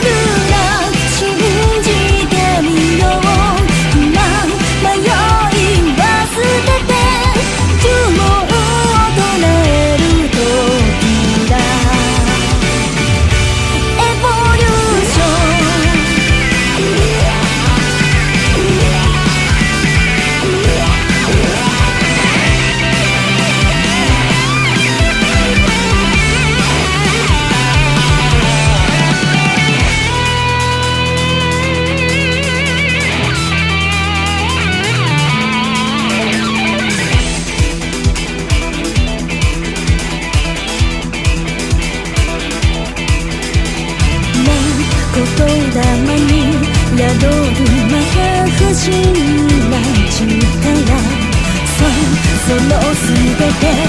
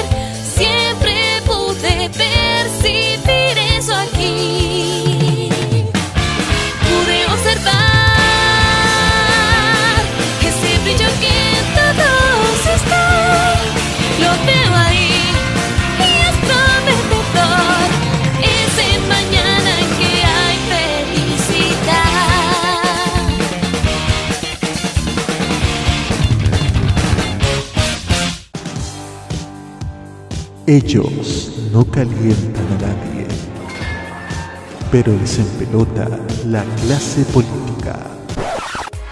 Descubre las sorpresas que trae el nuevo Tolerancia Cerdo. Los lunes a las 19.15 y los sábados a las 21.15 hora chilena. Alegra tus noches con The Weekend. Este 2022 vive Modo Radio. Programados contigo. Los mejores recuerdos del pasado y el presente de la televisión nacional e internacional lo ofrece Telearchivos en sus canales en YouTube y en las redes sociales. Transpórtate a los recuerdos que dejaron en la memoria colectiva en Telearchivos Retro. Conozca cómo ha sido el presente durante los últimos años en Telearchivos Moderno y revisa los mejores archivos en imágenes a través de nuestras redes sociales en Facebook e Instagram. Déjanos tu comentario en nuestro extenso material de archivo, que cada día crece más y más gracias a nuestros constantes archivos. Entra y suscríbete en youtube.com. Dale like en nuestras redes sociales y disfruta de estos grandes recuerdos. Telearchivos, rescatando el pasado y el presente de nuestras vidas. La información tecnológica y de los videojuegos lo puedes encontrar en nuestra web www.modoradio.cl. Vive conectado este 2022 junto a Modo Radio. Programados contigo. Toda la moda de Oriente y las curiosidades de Japón están junto a Kira, su fashion geek, en Farmacia Popular.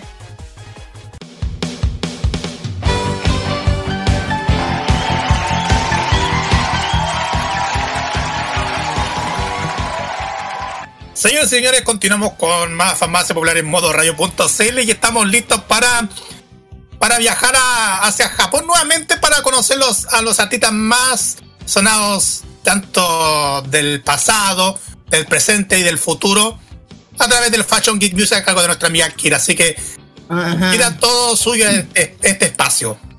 Ay, ¿qué pasó? La verdad que alguien se enojó aquí. Sí, Pero sí. culpa no está. Yo dije, dale culpa. Ponle, oye, alega lo que te dije. Yo no tengo nada que ver aquí. Entonces, bueno, voy a Ah, empezar. Kira, adela- hágalo, hagan lo suyo. Sí, sí. Bueno, vamos, y gracias, así es. En este Fashion Geek Music que vamos a hablar sobre una agrupación de boys fandom nuevamente, pero que ha marcado, creo que, bueno, es que hasta hoy, eh, está muy vigente hoy en día, bueno, está en una especie de, de. Pues, hablo de la, la voice band japonesa compuesta por Satoshi Ono, Sho Sakurai, Masa, Masaki Aiba y eh, de Ka- Kazunari Ni, Ninomiya y Jun Matsumoto, bajo la agencia de Johnny Associations. Bueno, ellos, si hablamos de ellos, eh, bueno, ellos, ellos debutaron más o menos el 3 de noviembre del 99 en Honolulu, Hawái. Eh, anteriormente Arashi cubre un amplio abanico de música, incluyendo reggaeton, blues, hip hop y además diversas formas de música pop, por eso que J-pop. Además que eh, de ser el grupo idol popular de Japón, el grupo se conoce también a través de Asia y de J-pop de los fans de todo el mundo. Después de las publicaciones de un álbum de sus álbumes, el álbum más grande y éxito de seis singles bajo el sello de Pony Titan. Perdón.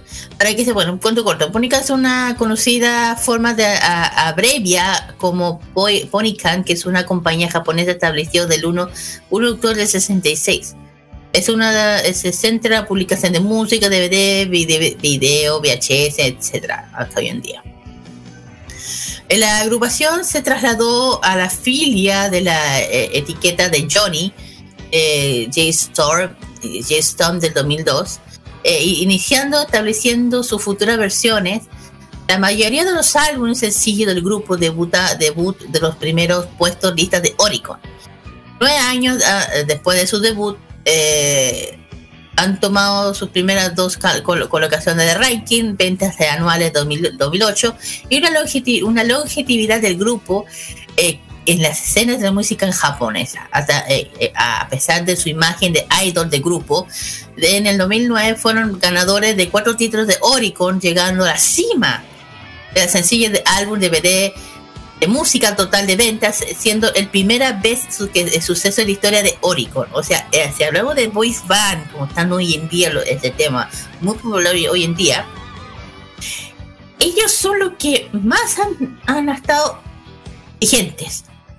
Más o menos, más o menos como cuento corto, eh, ya dije que ellos más o menos eh, anunciaron, ya dije que hicieron su anuncio el 15, bueno, el 15 eh, antes, 15 de septiembre del 99, a través de una conferencia de prensa, típico, donde un, bordo de un crucero frente a la costa de Honolulu, en Hawái, Arashi, la palabra japonesa que para que significa para tormenta, para tormenta, fue elegido por Johnny representante del grupo, el objetivo para crear una tormenta en todo el mundo. Arashi es actualmente el único grupo debutante, de, eh, debutante Johnny que está escrito integralmente en kanji. Sus primeros, el primer sencillo justamente se llama Arashi se convirtió en el tema número 8. Eh, de hecho, ojo con la, la, Copa Mundial de Béisbol organizada en Japón en el 29, que ganó la exposición, la exposición generalizada por el canto del primer sencillo, la abertura de la Copa eh, de la Copa el 2 de noviembre del, mismo año. Y el debut ya eh, eh, cada caso un día más tarde, estimado 8 mil aficionado se presentó al, Hipódromo Nacional de Joy Joy. En el, en el directo del grupo, eh, también en ese momento se convirtió en un gran éxito, vendiendo casi un millón de copias durante, a partir del marzo, entre el 25-23 de abril del 2001, ya los pasamos al otro año. El grupo embarcó su primera eh, gira nacional que se llamó Arashi Spring Concert 2021. Claro que esto fue dentro de Japón, eh, los lugares Sendai, Osaka, Nagoya, Yokohama, eh, Hokkaido, perdón, Hiroshima, Kansawa, Toyama, Tokio, y con un total de 26 ejecuciones sin, eh, sin precedentes. Y bueno, los chicos siguieron ah, dando su, su tour y todo el tema, después ya se indicaron a su... con, perdón, como parte de Johnny Hawaii Stay Up de compañía. El grupo sencillo, también sencillos del álbum que se emitían fuera de Japón. Su álbum Arashik fue publicado no solo en Japón, eh, también en Hong Kong, Corea del Sur y Taiwán y Tailandia también. Y en Corea el álbum resultó tan exitoso, muy exitoso. Y, las primeras 10 copias del álbum fueron vendidas en el primer día, incluyendo super, superó el coreano no ventas en el tercer semestre en julio. Ojo con lo que hablo. Eh, el 31 de julio del 2006 el grupo eh, marcó otro tour, pero ya más, ya saliendo un poco de, Japón, eh, para promocionar su álbum que se llama el tour cubrió Taiwán, Tailandia y Corea del Sur. Más o menos ya empezaron ya en esos años, ya empezaron a salir más afuera. Eh, se me va, dale. Y durante 2000, bueno, después de mucho de ser el tema 2006, el 2006, los sencillos del álbum, el grupo eh, ha estado siendo lanzado fuera de Japón. Ya dije que el, tema de Hong Kong, Corea, Taiwán, etcétera. Eh, durante su gira de verano Arashi, el grupo se embarcó en una gira para publicar lo que dije. Eh, interpretando temas como Arashi, Wish, entre los primeros sus primeros conciertos del grupo. Se presentó en, el Japón, el tercer Festival de Canciones de Asia, en Corea. El 22 de septiembre, casi dos semanas después de convertirse en el primer grupo de Johnny en realizar conciertos individuales en Corea del Sur. Según Korean Times, que hay uno allá. En Corea se eh, decidieron porque eh, un total de 1.5 millones de fanáticos coreanos se eh, reunieron en el aeropuerto internacional de Incheon, durante la gira de ellos, eh, del grupo. Y Arashi demostró ser muy popular entre los fanáticos coreanos de cuanto, cuanto boletos para conciertos se agotaron en una hora. ya que un total de 150.000 personas se, se, apresuraron para reservar los, los, boletos. Eso no me extraña. bueno, durante todo ese tiempo los chicos no han parado de, ser, de tener eh, conciertos, de, de, ser sencillos, dando tour alrededor del mundo. Eh, en 2009 dieron eh, el la, lanzaron un sencillo doble del lado A de Arashi no Kyokyu Crazy Moon o Kimi wa Mutekai el 4 de marzo de, 4 de marzo al 27.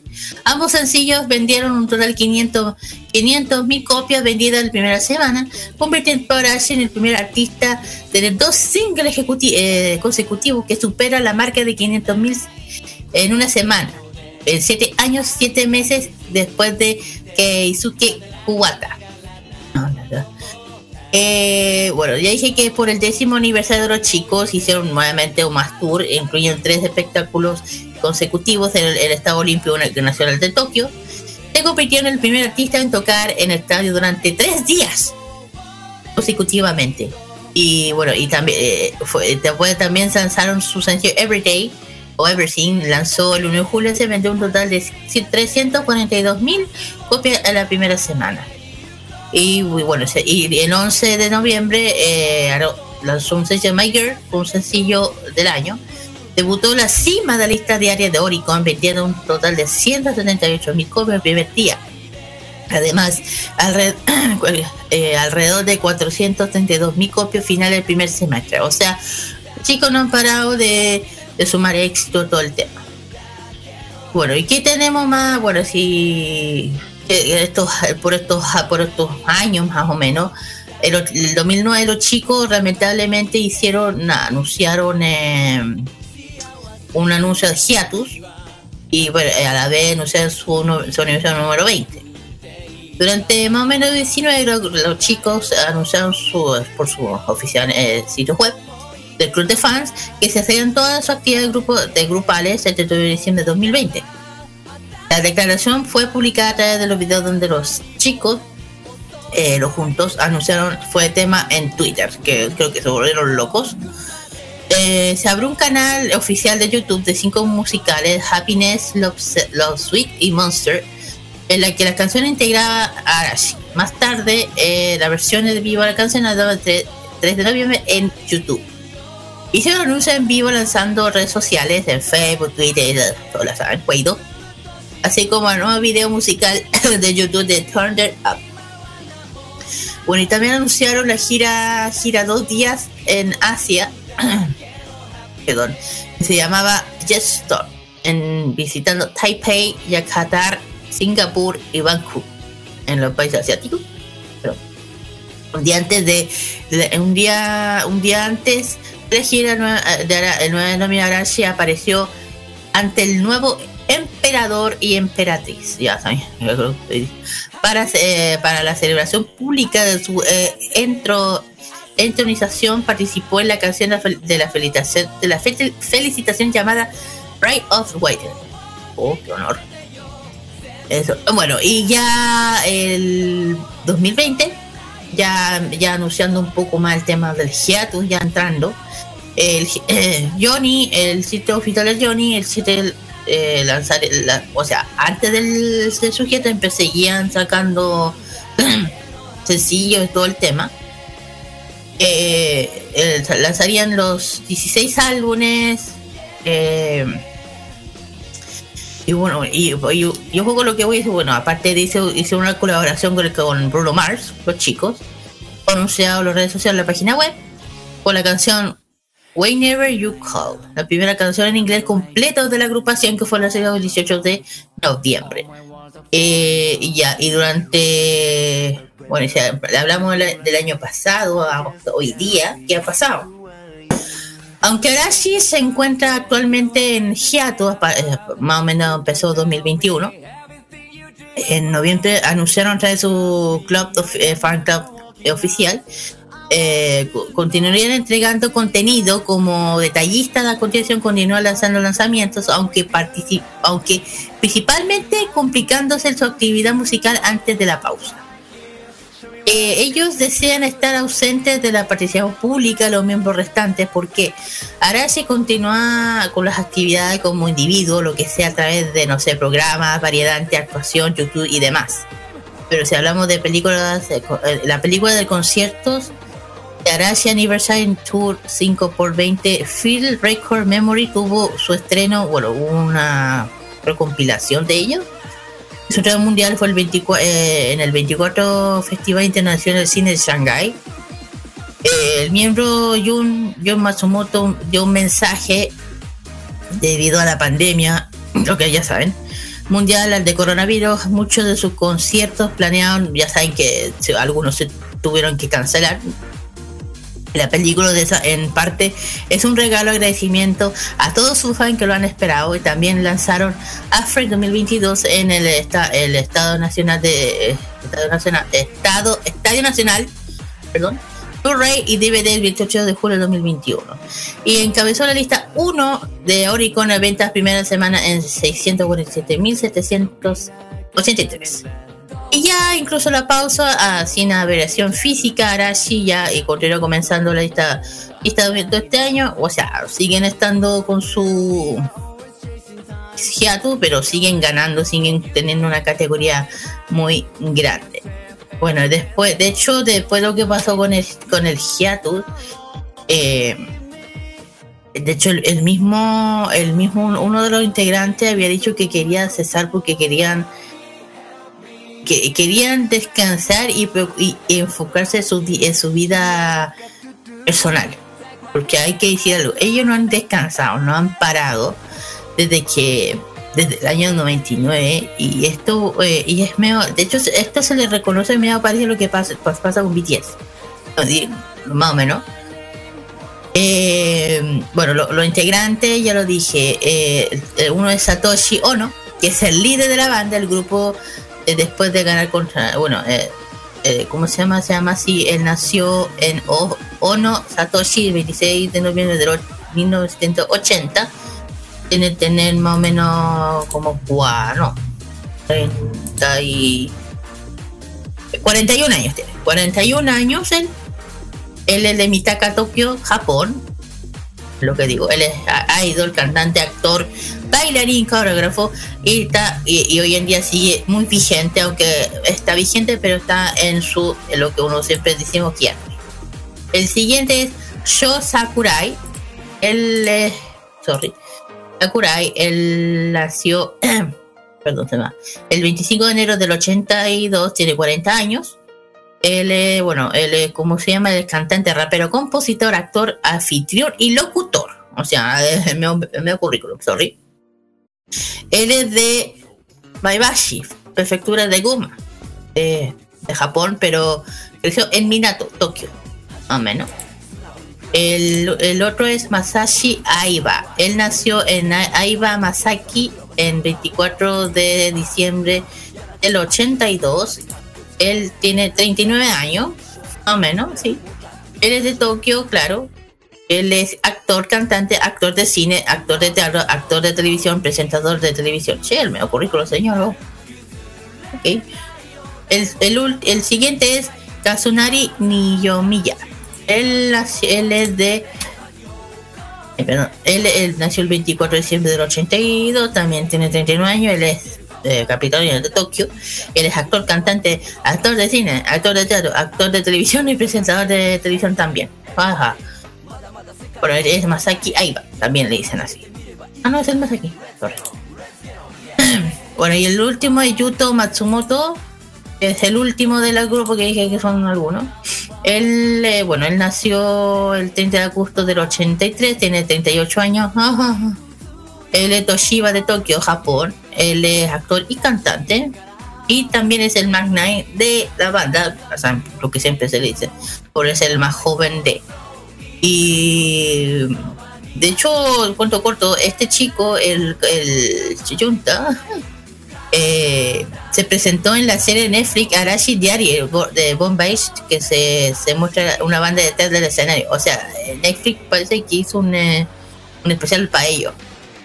No sé si está ahora o está en la versión de. ¿Cómo se llama? De Japón. Hay que averiguar, claro. Bueno, bueno, a los chicos se podría decir que esto, este hiato me recordó mucho lo que está pasando con ya saben, con mi tía. Pero eh, me sorprende que una agrupación del 99 hasta, hasta hoy día no han parado eh, de, de, de, cantar. Y claro, ahora se dieron sus quietos bien merecidos, te lo digo yo, para que se enfoque más en sus cosas personales, otros proyectos que desean estar con su familia, que además tienen que estar eh, casados, perdónenme, porque no muchos los artistas anuncian algo así, por privacidad. Eh, ah, es una bien impresionante de lo que han. De hecho, si ven la historia, vienen de grande cantidad de álbum increíble, premios, videos, fotos, uff, es para no. Es para no. Es, para no. ¿Cómo se dice? Para no creerlo. Para, claro. Yo, bueno, eh, ¿qué más puedo hablar? Nada. Impresionante por estos chicos que hacen historias. De hecho, si hablamos de boys band, más así creo que ellos están como en el nivel de Super Junior. Ah, bueno, sí. Más o menos, más o menos más, van por ahí. No, no, no, luego con todo el respeto, luego con todo el respeto. Exactamente. Eh, lo digo por la trayectoria, la edad. De hecho, una cosa que a mí me llamó la atención de ellos, que la manera de trolearme esta serie, te digo yo, que ellos hicieron la canción de Sweet, eh, Love Sweet del, del J-Drama versión attack clasifican de Hana Yoridango 2. Eh, cuando, eh, no me troleen de eso, por favor. Thank you very much. Es que, es que, no saben. Esa, ese, ese, ese, ese anime o manga, tengo un odio y amor y odio. De, una, de un nivel que no tiene ni idea.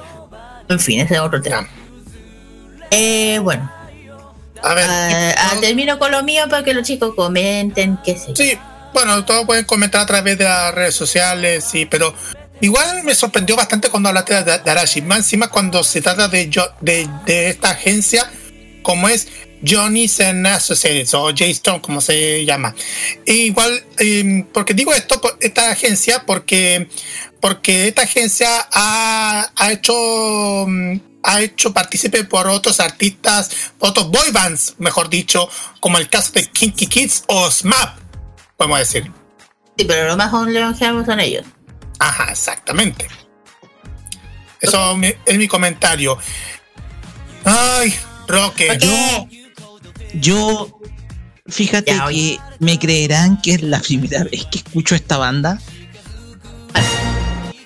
La cuestión es que yo he escuchado algunas boy. Yo no soy de escuchar boy band en primer lugar. Yo solamente he sido de escuchar bandas de J-Rock e incluso cantantes pop pero femeninas pero bandas pop así masculinas no. La cuestión es que se me hizo familiar el hecho de que la estructura de Arashi sea igual a del otro estilo que está más cerquita, Posquira. Pero es similar al estilo K-pop. Yo lo encuentro similar. Entonces, ahora bien, ese estilo boy band, ya lo hemos dicho, no es nada nuevo. Es un estilo que se ha ido masificando, sobre todo desde la década de los 90, con, con agrupaciones en Occidente, Backstreet Boys, NSYNC, Take That, en fin. Pero la cuestión acá es que los asiáticos saben cómo venderla, saben cómo venderla. Entonces, en el caso de Arashi, uno se da cuenta de que ha estado en eventos muy, pero muy importantes, entre ellos el juramento del nuevo emperador. Ajá. Entonces, eh, Arashi tiene su prestigio. Tiene también un grupo de seguidores también a nivel mundial. De hecho, han hecho, han hecho giras por diversas partes del mundo. Y eso es lo que más llama la atención precisamente esta agrupación que a mí, por lo que tú contaste, me dejó sorprendido. O sea, es una de esas bandas que sin duda alguna eh, vale la pena escuchar y vale la pena simplemente conocer dentro de este contexto de J-Pop que creo yo está surgiendo una metamorfosis muy pero muy grande en estos días. Mm. Exactamente. Exacto, de hecho, eh, cuánto corto. Eh, estos chicos han ganado tanto que imagínate, hoy, este año ganaron, nuevamente. Nuevamente premio, este año, imagínense. En el Japan Gold This Award, para que den una idea, ganaron ganaron uno, tres premios. Imagínense. Hablando este año. No el año pasado, este. Y siguen, y siguen teniendo eso que están que tienen energía tú y esto sigue pasando. Eh, ya, pues ahí, ahí, tienen una, un equipo Esto que tienen. Claro, en fin, termino con estos chicos. Ojalá que tenga, eh, tenga, se den un tiempo a conocerlo. Yo los, los he escuchado. Son muy buenos, son increíbles, se nota. Eh, bueno, aquí les bueno, termino con el Fashion Game Music. Vamos a, a continuación les dejo dos temas de ellos para que los conozcan. Uno justamente el que mencioné que muchas veces que es uno de los temas que empezaron más o menos que es Arashi, mismo tema. Y el otro es Party Starty. Aquí se los dejo y volvemos con el tercer bloque de emprendimiento. Vamos y volvemos.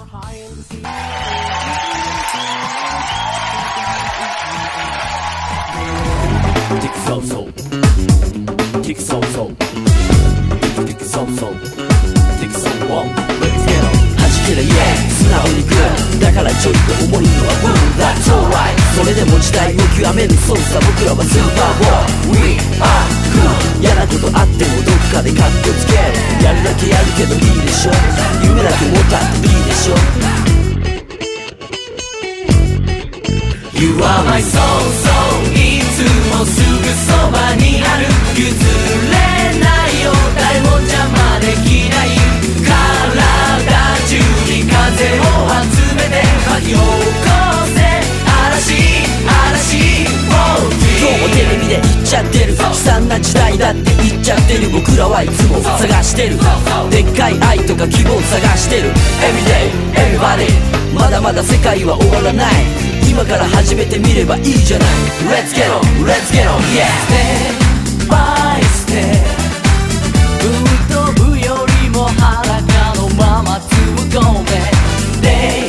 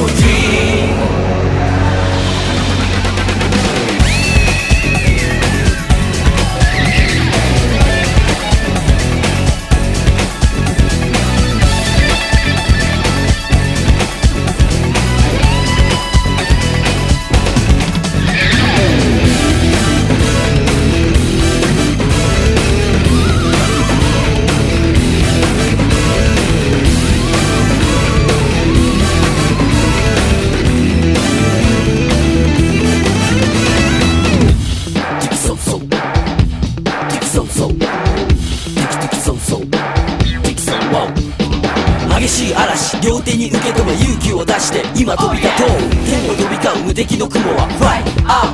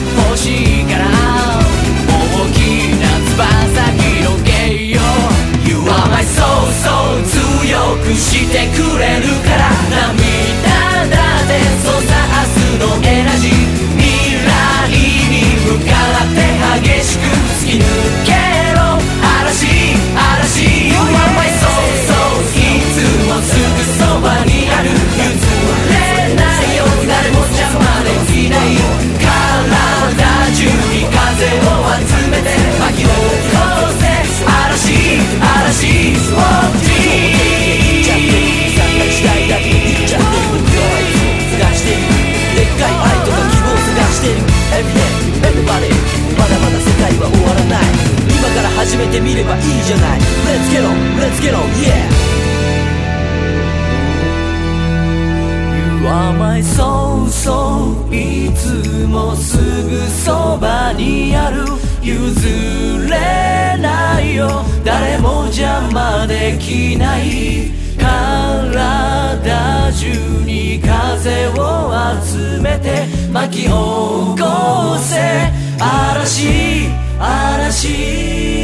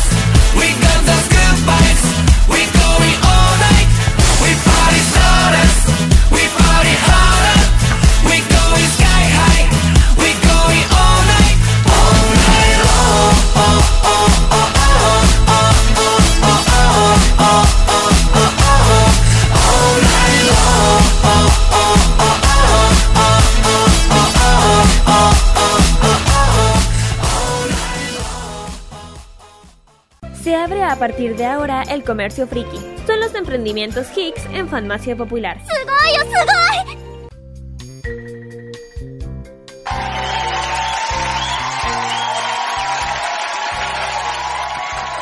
Muy bien, chicos, ya hemos vuelto ya del Fashion Geek. Vamos con los emprendimientos geek de este sábado. Como bueno, primero vamos a hablar sobre koreanhouse.cl. Es una tienda, en- una una tienda online K-pop. De, de hecho, nos vamos a la. Esta es de la quinta región de Viña del Mar. Es un emprendimiento dedicado a todo lo que es el merchandise, catálogo, fórmulas, compras de, dedicado al mundo K-pop, especialmente álbumes. Trae todo tema de lo que es lo que uno busca en- siendo fanática de las agrupaciones de lo que del mundo K-pop. Trae, trae todos los últimos, eh, tiene las preventas de los últimos eh, porque tú el, preve- la- tienen a la- el preventa el Super Junior de Raw The Cup of God. Ya lo tienen en, su, en sus publicaciones. También tienen eh, también eh, álbumes de en preventa de regresos de bueno, comeback que se vienen, como The Card. Ya lo tienen ya a la, en su, su página. También tenemos de ITZY, también el de Checkmate. Ya lo tienen en, en su para que entren a la preventa también. Solamente eso, también tienen otras agrupaciones. También tenemos a, a ver si no lo nombro, BTS. También tiene un catálogo muy grande de todos sus. eh, De hecho, hasta tiene el último de, de My Proof. Ahí tienen, tienen todos los discos, todos los álbumes, lo pueden ahí, lo pueden observar, le dar un clic a la foto y salen toda la lista, cuál, cuántos valen cada uno. También Kids, eh, TXT, Seventeen, Hypen, Aespa, IT, Treasure, Blackpink, hasta tiene también Astro, Wave B, y bueno, Montarex, si no lo nombro, no sé, Guanas también. También, tiene artistas solistas, no solamente agrupaciones, sino como la Hyuna, Taeyeon, Chunga, Somin, y también eh, Kan Daniel, o Ojo, Ojo, si no lo nombro, eh, entre otros artistas más del K-pop. El tema es dónde, pueden, dónde pueden adquirir o pedir estos álbumes. Sí, y lo pueden encontrar a través del Instagram, instagram.com slash coreahouse.cl, ahí se pueden encontrar el sitio de el Instagram de Corea House para que puedan ah, ver los productos que están a la disposición. Y, y si ustedes pueden anotar ahí, pueden ver todos los productos. En el Linktree también pueden ver, en el, en el Linktree, este que ya estoy viendo, ahí se encuentra toda la preventa de todos los productos que se están vendiéndose su catálogo, las preguntas frecuentes lo, y todo lo que, lo que ustedes quieren para comprar su, los productos relacionados con sus artistas favoritos de K-pop. Envíos a, a todo el país, hacen consultas y pedidos vía mensaje privado. Y eso. Bien, vamos al siguiente. Gracias, gracias. Y vamos al siguiente que tiene que ver relacionado con los Funcos. Sí, nuevamente vamos con los Funko, pero vamos con Funkos y más, más figuras del montón porque tienen videojuegos, gift cards y otras cosas más. Se refiere a playtip.cl. Playtip.cl que si bien no voy a meterme al, a su Instagram, ofrece para su clientela eh, figuras coleccionables Funko Pop, Van Presto y mangas, es decir, productos originales. Ofrecen un montón de productos porque yo, como ya dije, que venden un montón de Funko Pops de varios personajes muy queridos, tanto del mundo del anime como de las caricaturas y otros más. Eh, vamos a echar un vistazo, por ejemplo, de ahí Funko Pop de las chicas superpoderosas. Hay uno de Cell, de Dragon Ball. Eh, también hay uno, ah, eso de, Cell de Dragon Ball Z. Tenemos también uno de Nozuko Kamado, eso de Demon Slayer. Tenemos a Ichigo de Bleach. eh, tenemos también de la Saiyaman número 2, también de Dragon Ball, o sea, el Videl. Eh, sobre mangas, están los mangas de Sailor Moon. Mangas de Sailor Moon que tanto le gustan a todas las fanáticas Sailor Moon. Eh, también mangas de Tokyo Revenger figuritas de Demon Slayer, figura de todos los personajes de Dragon Ball Z. Eh, Funko Pop también con lo de las tortugas ninja también, porque algo que le puede gustar de las tortugas ninja. Mangas de One Piece, mangas de One Punch Man. eh, y, y si dije algo de videojuegos, obvio, hay videojuegos. No podemos faltar el tema de los videojuegos porque tienen un montón de videojuegos relacionados con Nintendo Switch y PlayStation. Eso podemos detallar porque ahí venden un montón de productos, por ejemplo, lo- el Lego DC Super Villains para Nintendo Switch, o el caso del Lego Jurassic World para el PlayStation 4, o el Grand Theft Auto 5, el GTA 5 Premium Edition también para la PS4, Kingdom Hearts 3 también. En fin, de todo lo que pueden encontrar para su para los para la fanática Xbox One también lo tienen. Bueno, no voy a dar más detalles, así que le voy a decir dónde lo pueden encontrar. Están en instagram.com slash playtip.cl, también lo pueden encontrar en el www.playtip.cl. Su Facebook es playtip.cl, que también pueden ver todos los productos a la disposición. Hacen envíos a regiones con todo medio de pago y hacen despachos a domicilio, chiquillos. Ok, a condición empezamos con los, los avisos clasificados. Bueno, primero se viene, bueno, mañana se viene otra zona fan de Pudahuel Orgullo Friki. Aquí les mandamos un gran saludo que todavía no vamos a poder ir, ya saben, por tema, por el tema de mañana. Así, esto va a ser de las 11 hasta las 7 de la tarde en los ediles 764 a paso del Metro Pudahuel, Esplanada Parque Amengual. Va a haber competencia cosplay infantil y adulto, presentación danza urbana ay, ay, ay. Concurso karaoke, esto me esto, esto puta me lo tenía que perder en serio. Show de drag queen. Y también van a ver Annie Singer, eh, waifus de alguien de aquí. Salomanderi y Michirotopia y también va a estar animando el gran, el gran Claudio aquí que le mandamos un y también sin olvidar que va a haber un sorteo de un Nintendo Switch y un juego a elección. Y además déjame buscar aquí está. Además el domingo 10 de julio se viene una Expo Anime Kick. Los creadores de la Dragon Ball Fest. Esto es de- desde las 11 hasta las 7 temática, tiendas temáticas, videojuegos, comunidades, concursos, puntos fotográficos, cosplay, entrada gratuita, este Centro Cultural de San Ramón. Pone la siguiente, bueno, este es eh, Harayuku Shukeban. Es, una, es una, un emprendimiento dedicado al apoyo a lo que son el emprendimientos más del mundo Harayuku. Entrada gratuita, paso, movilidad, eso sí, activados. Esto es Concepción 206 a Providencia, 30 y 31 de julio, desde las 11 hasta las 6 de la tarde. Carlos. Mira, tenemos también otros em- em- eventos y, y también ferias que también para para todos para todos los que les gustan ir a pasar un rato de fin de semana. Como el caso del domingo 3 de julio, la Potter Fest, vacaciones de invierno mágicas. Va a haber tiendas temáticas, coleccionistas, puntos fotográficos, comunidad de concursos, cosplay y más. Esto se va a realizar desde las 10 hasta las 6 y desde las 10 de la mañana hasta las 6 y media de la tarde. La entrada es gratuita en Arturo Prat 896, eso es la comuna de Buin. Igual tiene que llevar siempre la mascarilla, siempre Potterfest. Ahí saludos a toda la gente que hace este, esta, esta feria. Y para finalizar, esto lo que vamos a detallar porque es importante para los fanáticos y más que son de la Serena. FestiGeek. FestiGeek que, que este 26 de junio va a venir muchas sorpresas dentro de FestiGeek. Por ejemplo, eh, banda, una de las bandas invitadas va a estar Justic. Se va a presentar con un show temático de Undertale.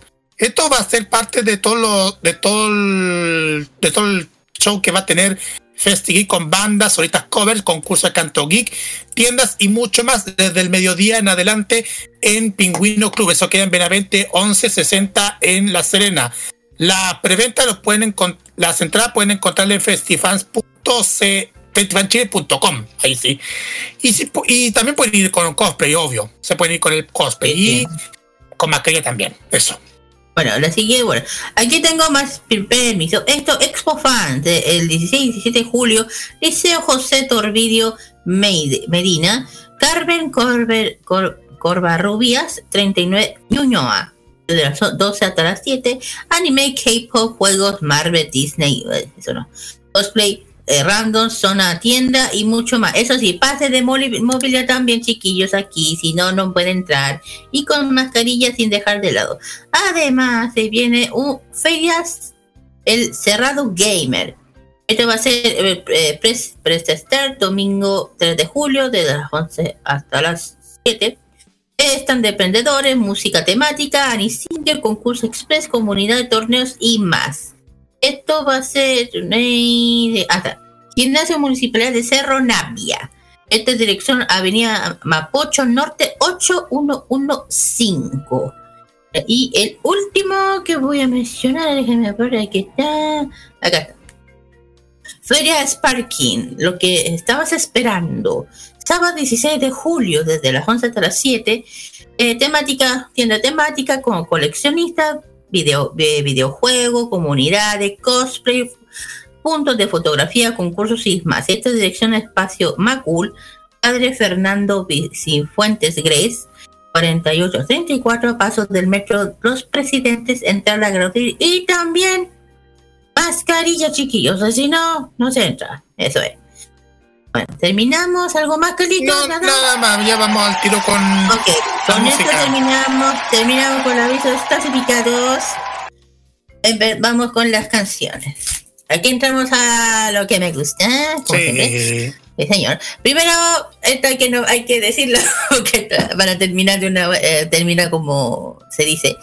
Eh, bueno, la siguiente ellos se presentan solo, no tengo para qué. Los chicos que dominan el mundo, me refiero a BTS, con su canción On, con su versión japonesa. Y también las otras chicas, las bellas y hermosas de Twice, con su canción Kura Kura en versión japonesa. Vamos y volvemos con el bloque de máquina del tiempo. Vamos y volvemos. Cumpleaños feliz.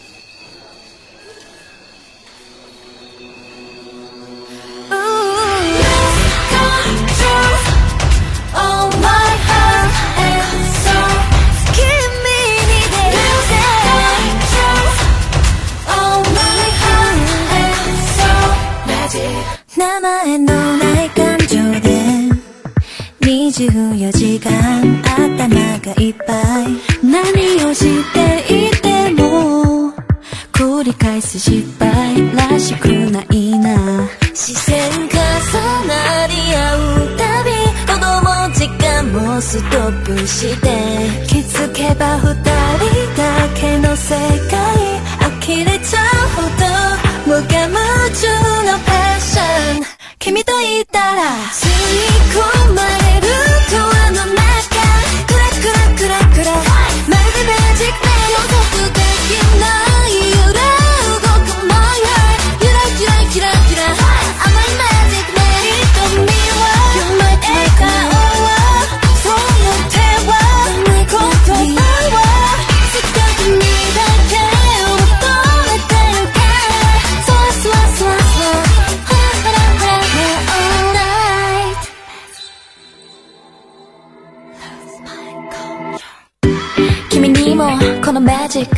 届いてよほらきっと同じ気持ちでしょ知らんぷりずるいよ。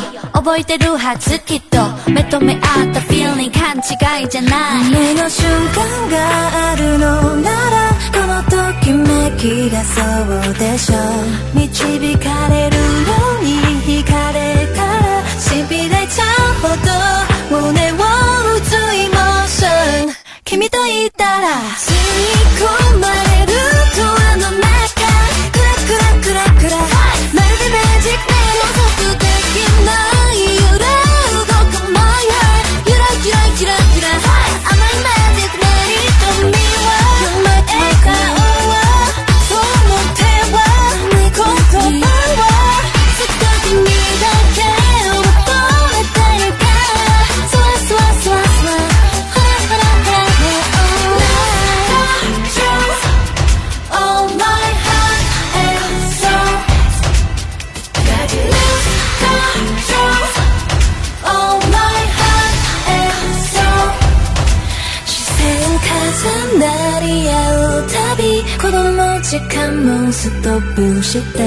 気づけば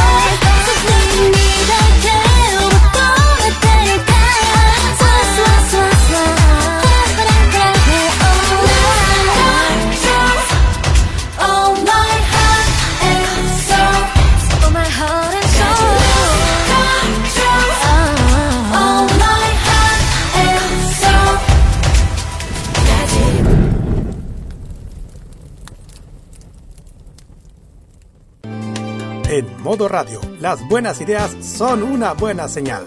Tu marca puede ser escuchada a través de las ondas virtuales de modoradio.cl, además de sus señales en Tuning, Monkey Boo, Online Radio Box y nuestro canal de YouTube. Así, su publicidad puede escucharse en nuestra emisora online, una ventana abierta con mayores posibilidades.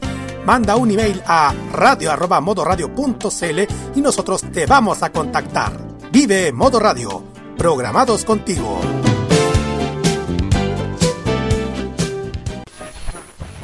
Cominciata io non saprei Prográmate con Italia. Los viernes a las 21.30 horas, hora chilena, te invitamos a escuchar lo mejor de la música italiana. Canciones de ayer y de hoy, estrenos musicales, especiales y entrevistas junto a Nicolás López en modo italiano. Este 2022 vive Modo Radio, programados contigo. Toda la onda de Oriente lo encontrarás solo en nuestra compañía. Vive la onda friki en la compañía de Modo Radio, programados contigo. Es hora de viajar por el pasado animado de Japón. Roque nos guía a través de la máquina del tiempo en Farmacia Popular.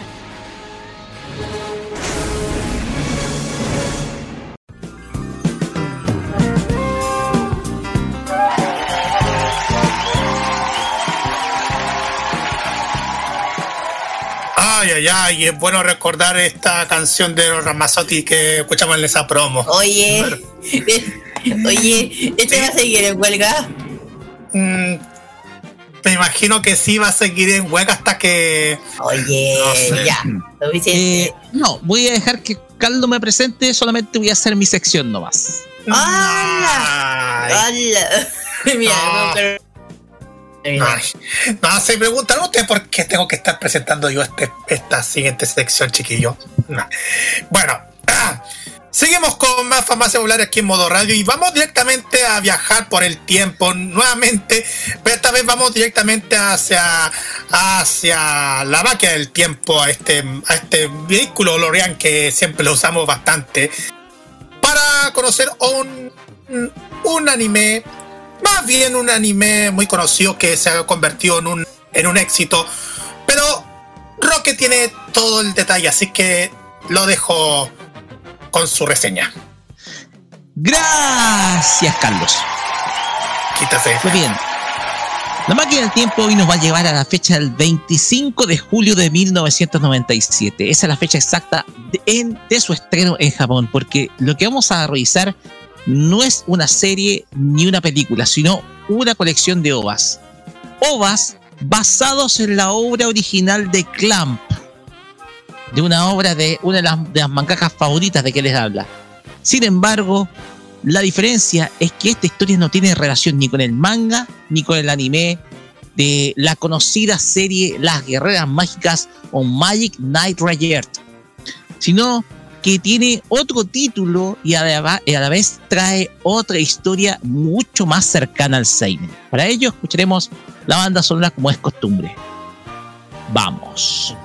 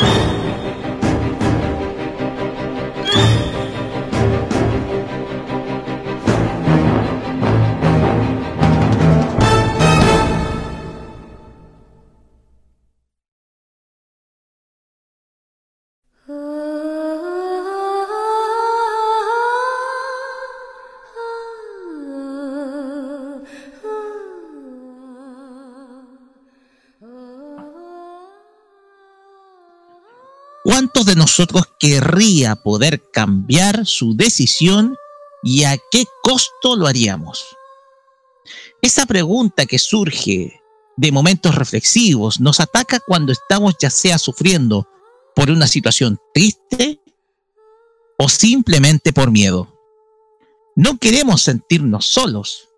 Esa experiencia surge en épocas de de la vida, las cuales están relacionadas sobre todo con la transición entre las etapas de la adolescencia y juventud, en donde el temor al rompimiento de una amistad eh, de tiempo puede dar origen a un deseo que puede ser tan fuerte como una llama, pero que sin control alguno puede terminar en algo simplemente calamitoso. Hoy en la máquina del tiempo viajamos a la fecha del 25 de julio de 1997 para recordar una de las obras más conocidas de Clam, pero llevada a un contexto alternativo, mucho más maduro y más cercano al Seinen que al Shoyo. Estamos hablando de Rayert, el OVA. La historia transcurre en la ciudad de Tokio a fines de la década de los 90. En una prestigiosa academia para mujeres estudian tres muchachas de personalidades muy distintas. La primera es Hikaru Shido, una joven con mucha energía y muy admirada por sus compañeras del club de gimnasia. La segunda es Umi Ryusaki, una muchacha perteneciente a una familia caudalada y que es muy respetada dentro del club de tenis. Y por último, Fu Ouji, una muy inteligente muchacha quien es hábil en la música. Las tres han formado una muy estrecha amistad que nació durante la secundaria. Sin embargo, se acerca la fecha de la graduación y la separación entre ellas se hace algo inevitable, generando las dudas principalmente de Hikaru. Umi estudiará en un instituto de mayor alcurnia y Fu dejará la ciudad por lo que surgen en Hikaru los temores de quedarse sola. Este presentimiento lo tiene en el árbol de cerezos de la escuela, en donde realizaron la promesa de nunca separarse. En tanto, una misteriosa criatura cae del árbol. Esa criatura es Mocona, una misteriosa enviada que proviene de un mundo paralelo y quien tiene una particular tarea que involucra a las chicas. Respecto a Mocona, ella proviene desde Cefiro, un mundo que está sufriendo una cruenta decadencia, producto de la muerte del sumo sacerdote y rey Sagato, y que ha sumido a su soberana, la princesa Merode, en una profunda depresión. Eagle Vision, hermano de Merode, ha tomado el poder del reino desde las sombras y pretende llevarlo a otro mundo con tal de reconstruirlo a costa de la existencia de otros seres, y el lugar escogido es la Tierra. Ante ello, Clef, el hechicero y ex consejero de Sagato, se revela ante Eagle, luego de ser atacado por Alcione, una hechicera leal a Emerode. Consigue escapar con rumbo a la Tierra, y es ahí donde emprende la la tarea de encontrar a las tres chicas quienes serán las diosas que despertarán a los dioses principales del planeta y que tendrán la tarea de impedir que Eagle cumpla con su maligna ambición. Esas diosas son Rayert, la representación de los tres elementos que simbolizan la tierra legendaria, siendo sus representantes nada menos que Hikaru, Umi y Fu, quienes no solo tendrán que enfrentarse a los tres dioses del mal, compuestos por Alcione, Ascot y Ferio, sino que también tendrán que enfrentarse ante sus propios miedos. Pasamos al resumen de los personajes comenzando por Hikaru Shido. Es una muchacha de unos 14 años de edad que vive en la ciudad de Tokio es una chica caracterizada por su cabello pelirrojo y sobre todo por su enorme energía y actitud, la cual muestra en el club de gimnasia artística de su instituto. Dentro del mismo forma una muy férrea amistad con Umi y Fu, con quienes realiza una promesa en el, en el llamado árbol mágico de los cerezos. Es ahí donde se encuentra con una misteriosa criatura llamada Mocona, quien le hace ver visiones sobre el peligro que corre la Tierra. Es ahí donde ella sella el pacto con Lexus, el dios del fuego, a quien emplea para defender al planeta de la amenaza de Eagle Vision, quien busca instalar el reino caído de Zefiro en la Tierra. Pasamos ahora a Umi Ryusaki. Es una adolescente de 14 años proveniente de una distinguida familia de la ciudad y caracterizada por su largo cabello de color azul. Es muy admirada por las estudiantes del club de tenis del instituto en donde ejerce como capitana. Tras la graduación, será enviada a otra institución educacional de mayor prestigio, por lo que se hace inevitable la separación de sus amigas, lo que la llena de muchas dudas. Luego que Zefiro inicia su ataque al planeta Tierra, ella, con todas las dudas que trae, pues no cree en la palabra de Clef, se decide a hacer, a firmar el pacto con Ceres, el dios del agua, a quien domina con el fin de enfrentarse a los tres dioses malignos. Pasamos ahora a Fu Ouji. Es la tercera de las amigas que juraron debajo del árbol de los cerezos. Es caracterizada por su cabello rubio y una actitud muy pasiva y a veces muy influenciable, a pesar de su enorme inteligencia y gratitud. Tras la graduación, ella y su familia se mudarán a otra ciudad, por lo que esto le trae una enorme incertidumbre sobre cómo será su vida sin sus amigas Hikaru y Umi. Su timidez y dudas la hacen ser muy vulnerable ante los hechos que suceden sobre la ciudad, por lo que decide adoptar a Windom, el dios del aire, no sin dejar de lado el enorme miedo que toda esta situación le trae. Pasamos ahora a Clef. Es un hechicero subordinado de Sagato, el sumo sacerdote de Zefiro. En su mundo decide rebelarse contra Eagle, quien gobierna desde las sombras y que busca reinstalar Zefiro en el planeta Tierra. Es por ello envía a Mokona a buscar a las elegidas para llevar adelante la tarea de la defensa de la Tierra. Él se encargará de poner a prueba la voluntad de Hikaru, Umifu, para ver si son dignas para esta tarea. Pasamos ahora a la princesa Emeraude. Es la princesa y máxima gobernante de Zefiro. Ella es la representante de los espíritus, quien se enamora de Sagato, el representante de los humanos en Zefiro el amor entre ambos cimentó la armonía en el planeta hasta que los mismos habitantes terminaron con la destrucción del mismo. Esto llevó a que Sagato se sacrificara para calmar la ira de los dioses, provocando en Emerode una depresión que la lleva a mantener el cadáver de su amado en el trono del reino. Pasamos ahora a Eagle Vision. Es el hermano de Merode, y principal antagonista de esta historia. Luego que su hermana cayera en una depresión que la mantienen viviendo en una falsa realidad, él se encarga de gobernar Cefiro, buscando reinstalar el reino en el planeta Tierra, sin importar sacrificar a los humanos en conseguir ese propósito. Para ello, se hace de la colaboración de los tres emisarios quienes invocan a los dioses del mal, Alcione, Ferio y Ascot, ante la oposición férrea de Clef y Lantis. Pasamos ahora a los tres dioses malignos, Alcione, Ascot y Ferio. Alcione es una bruja y ciudadana de Cefiro quien llega a la Tierra a modo de enfrentarse a las diosas de la Tierra, también conocidas como Rey Earth. Es una de las tres dioses, uno de los tres dioses del mal que invoca a un gato maligno con el que se enfrenta Lucy en la Tierra. En tanto, Ascot es un niño hechicero de Cefiro y uno de los tres dioses malignos enviados por Eagle. Su dios es una langosta y en la historia se enfrenta a Marina. Por último está Ferio, un muchacho cuyo dios maligno es un escarabajo y le toca en la historia enfrentarse a Fu.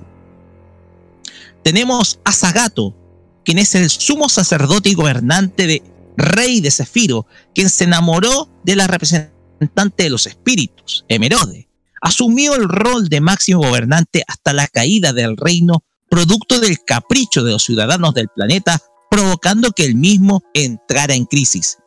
Para ello, decidió cumplir con un antiguo contrato que obligaba al sumo sacerdote a sacrificarse para calmar la ira de los dioses del planeta. Esto provocó la, consecuente depresión de Merode y que la crisis de Cefiro se agudizara cada vez más. Pasamos ahora a Atlantis. Es el principal caballero y espadachín de Cefiro. Es hermano de Sagato y tiene un profundo rencor en contra de Merode e Eagle por la muerte de su hermano. En el enfrentamiento entre los dioses de la tierra y del mal, decide en un principio mantenerse neutral, pero después opta por tomar partido por las diosas terrestres luego de conocer a Hikaru. Por último, Mokona. Es una emisaria enviada por Clef al mundo de los humanos en la Tierra. Aparece repentinamente desde el árbol de los cerezos y las tres muchachas creen que es un hada que viene a cumplir con su deseo de mantener su amistad. Es ella quien hace de contacto entre las chicas y los dioses quien, y quien pone a prueba la voluntad de las muchachas para saber si son dignas de portar a Lexus, Ceres o Wyndham. Rayert es una saga de tres ovas lanzada entre el 25 de julio y el 10 de diciembre de 1997, producida por el estudio TMS Entertainment y que contó con la dirección de Toshihiro Hirano y Keitaro Motonaga. La historia toma distancia tanto del manga original de Clamp como de la adaptación del anime producido por el mismo estudio en el año 1994. En esta oportunidad se muestra una animación con una mejor calidad de animación y un diseño más estilizado de los personajes. En pocas palabras, Reyer contó con una producción de tipo cinematográfica. Los OVAs de Reyer se distribuyeron en Occidente en el año 1998 a través de la legendaria compañía Manga Entertainment, la cual se encargó de llevar esta colección junto con otras películas de culto de la animación japonesa como Ghost in the Shell y Akira, con doblaje tanto en Estados Unidos, Canadá y América Latina. En el caso de Roger, contó con un doblaje realizado por el estudio BDI 316 Point de la ciudad de Los Ángeles, California. La trama de esta historia gira en torno a las inseguridades que enfrentan los jóvenes durante la adolescencia, poniendo énfasis en las decisiones que toman respecto a su propio futuro. Esta historia refleja la enorme presión que enfrenta la juventud en torno a tener que dejar atrás muchas cosas a las cuales se habituaron gracias a su estancia en ciertos lugares y cómo esto les ha ayudado a construir nuevas amistades y relaciones que han sido un soporte para enfrentar la presión de la vida estudiantil en una academia de élite. En la historia, Hikaru, Umi Fu enfrentan el dilema de la separación luego de tres años de una férrea amistad, en donde se hacen presente los acostumbrados temores propios de una separación. Por ejemplo, el olvido y la dificultad de llevar adelante una nueva vida lejos. Estamos hablando de finales de la década 90, en donde de a poco se iba masificando la tecnología y en donde los únicos medios de contacto eran el correo electrónico y la mensajería instantánea, en donde aún ambos no estaban masificados. Por lo cual, eran mucho más latentes los temores de separación en ese entonces. Junto a ello, está también la tradicional problemática familiar de las decisiones sin considerar la opinión de los hijos, y de cómo la opinión de estos últimos tiene poco peso teniendo que supeditarse a lo que terminan dictando los padres en torno a lo que es mejor para ellos en el futuro. Esta incomprensión de la situación de los hijos se ve reflejada en las tres chicas que buscan respuesta en la historia al árbol de los cerezos, el cual puede cumplir cualquier deseo, siendo este el no separarnos nunca, el que toma fuerza y termina con desembocar en la llegada de Mocona y los eventos que se terminan desarrollando más adelante. También la obra tiene un fuerte componente religioso de carácter sintoísta, en donde varios, varios pasajes se endiosa la imagen de ciertas imágenes bastante acostumbradas, reflejadas en la naturaleza, como por ejemplo el árbol de los cerezos y los elementos de la naturaleza que simbolizan los tres dioses del Reyert, en donde Lexus simboliza el fuego y a la vez la virtud del valor, reflejado en Hikaru. Ceres representa el agua y la virtud de la pureza, reflejada en Umi. Y Windom simboliza el aire y la, y la virtud de la bondad, reflejada en Fu.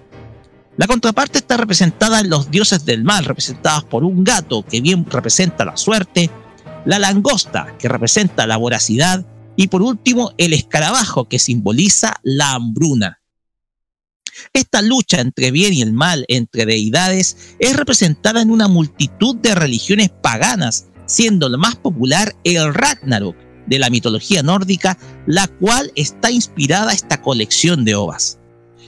Por último, está la temática del doloroso proceso de la pérdida de un ser querido, la cual está reflejada en Emerode, la cual no asume en ningún momento la pérdida de esa gata, de esa gato, quien mantiene su cadáver en el trono como si estuviera aún con vida y como si nada hubiera cambiado. El shock que trae la dolorosa partida de un ser querido es algo que no se da de inmediato, sino que es todo un proceso que lleva un tratamiento en donde la persona de a poco va asumiendo la pérdida. El OVA explora a la vez las emociones del ser humano desde un sentido metafórico, en donde se pueden ver actitudes de tipo, de tipo más perversas que están reflejadas en Eagle Vision como de desconfianza en el caso de Lantis. Reyert es una animación que si bien es una historia alternativa al manga y al anime, es un verdadero clásico del VHS que vale la pena ver. Si eres nostálgico, puedes buscar el formato físico y verlo en tu reproductor de cinta de video favorito. Si deseas no esperar y no tienes los recursos, puedes buscarla en diversas fuentes, en donde descubrirás una historia que sin dudas atrae e impacta. Con esto finalizamos la reseña dedicada a Rayert, el OVA, para pasar los comentarios comenzando con Kira. Y más encima ya empezaste a presentarte, ya. Ya. ya, adelante, Kira. Ya. Eh, a ver, si hablamos de las ovas de Reyer, bueno, yo me acuerdo, bueno, es una, una de las series de anime de Clan que yo creo que todos pasamos por esa infancia de una serie espectacular. Eh, de hecho, a mí me llamó la atención cuando la conocí, la Jova, que eran completamente diferentes a lo que uno está acostumbrado a la serie. Muy oscura, muy eh, potente en, muchos mensajes. Y, de, y la diferencia de la serie que eran, las tres eran bien maduras en cierto sentido, eh, o sea, en el sentido de, ya saben, diferente OVA serie. Eh, la encontré, súper eh, potente, claro, el como dijo, hay muchos temas religiosos aquí, tanto sintoísta, también religiones neonórdicas. Claro, una cosa que le gusta a las clan meter. Em, y, y, bueno, lamentablemente de la serie, pues, pues la joa puede conseguir una, porque son tres. Una roja, blanca, eh, roja, azul y verde. Son tres pero de, afortunadamente pude pillar una, la pude ver en VHS, que es la de la UMI. Ahí la vi, no pude ver las otras dos, pero ahí la vi un corto y ahí, me, enganché muchísimo la cómo cambiaron la historia de cómo la serie la Jopa de una forma completamente diferente. A mí me, a mí me enganchó mucho. de hecho, me acordó mucho a X el dibujo que tenían acá. Muy, muy de X, muy esa época, muy oscura, muy, muy de esa bien así potente en historia. Saben a lo que me refiero, muy así ese estilo del clan de esa época. Y claro, pasan muchos sucesos bien terribles, pero igual es como dice, también como una especie de reflexión o mensaje tiene esto, este manga. Eh, a mí me encanta, y, ojo, decir, hay que tener una cosa, hoy en día dudo, dudo que, que si alguien tiene los VHS, bacán, pero dudo que alguien los quiera vender, porque son terriblemente difíciles de, de encontrar, hay que decirlo, Rocky, son difíciles de pillar. Eh, lo más recomendable si alguien las quiere ver es mejor bajarlas, yo creo que además tienen que estar arriba, en algún sitio, porque va, en- eh, encontrarlas, uy, tendréis que ir al al persa si que alguien las tenga, qué sé yo. Pero digo, yo tengo la suerte de tener una. Y la, después la tuve que ver de completa, pero de la otra forma, porque con- después la estuve buscando y tan, casi nunca la pillaba. o tan- no la encontraba, estaba agotada, una de las dos.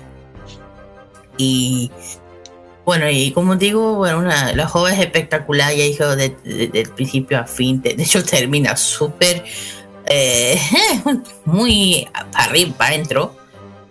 Eh, no sé qué más decir, lo único que la, la que son fanáticos de las guerreras mágicas, como se llama acá en nuestro país, eh, véanla, le va a encantar esta agua completamente, digo, muy diferente a lo que es la serie, muy diferente, pero igual sigue un poco esa temática de la serie, pero más, lo, más, más adulto, más puro. Eso pues. Bueno, a ver, si me dan el tiempo para buscar cómo son los actores de doblaje que participaron en este OVA, que son tres. Y sí, la dirección de doblaje que estuvo a cargo de Roberto Colucci. Al Post Estudio de Doblaje, sí, ahí están, ya la producción de TMS Entertainment. Versión en español producida, la versión en español producida por Digital Television Distribution. Ese me estoy refiriendo a los OVAs. Y bien, vamos al, tema de, lo- de los de los do- de las actrices. Hikaru o Lucy lo hizo en el Seiyu Hekiru Shina y en y lo hizo Ivette González. Marina lo hizo Konami Yoshida y, Ange- Angelina Santana. Anaís lo hizo Hiroko Kashahara y Marcela Bordés. Algo que a ti te gusta mucho, Roque. Paris se le hizo mm, Takumi Yamasaki y Ulises Cuadra. Lo hizo Minami Takayama y en el latino lo hizo Humberto Amor. Guru Clef lo hizo. Lo hizo Nozomu Sasaki Carlos Jiménez en el doblaje latino. Nikona lo hizo Yuri Amano. Lo mismo con Alanis. Pero el personaje de Alanis lo hizo en latino Ana Grinta. Lo de Mokona no sé quién lo hizo, pero yo creo que debe ser el mismo actriz, no que el doblaje latino. A ver, eh, Águila lo hizo Carlos Carrillo, la misma, la princesa Esmeralda lo hizo Erika Robledo, lo mismo que Águila hizo Megumi Ogata. En fin, hay muchísimo. eh, Sakato lo hizo Juan Sadada, se me había olvidado. en fin, hay mucho mm, que contar acerca de este, de este mm, doblaje de Loba.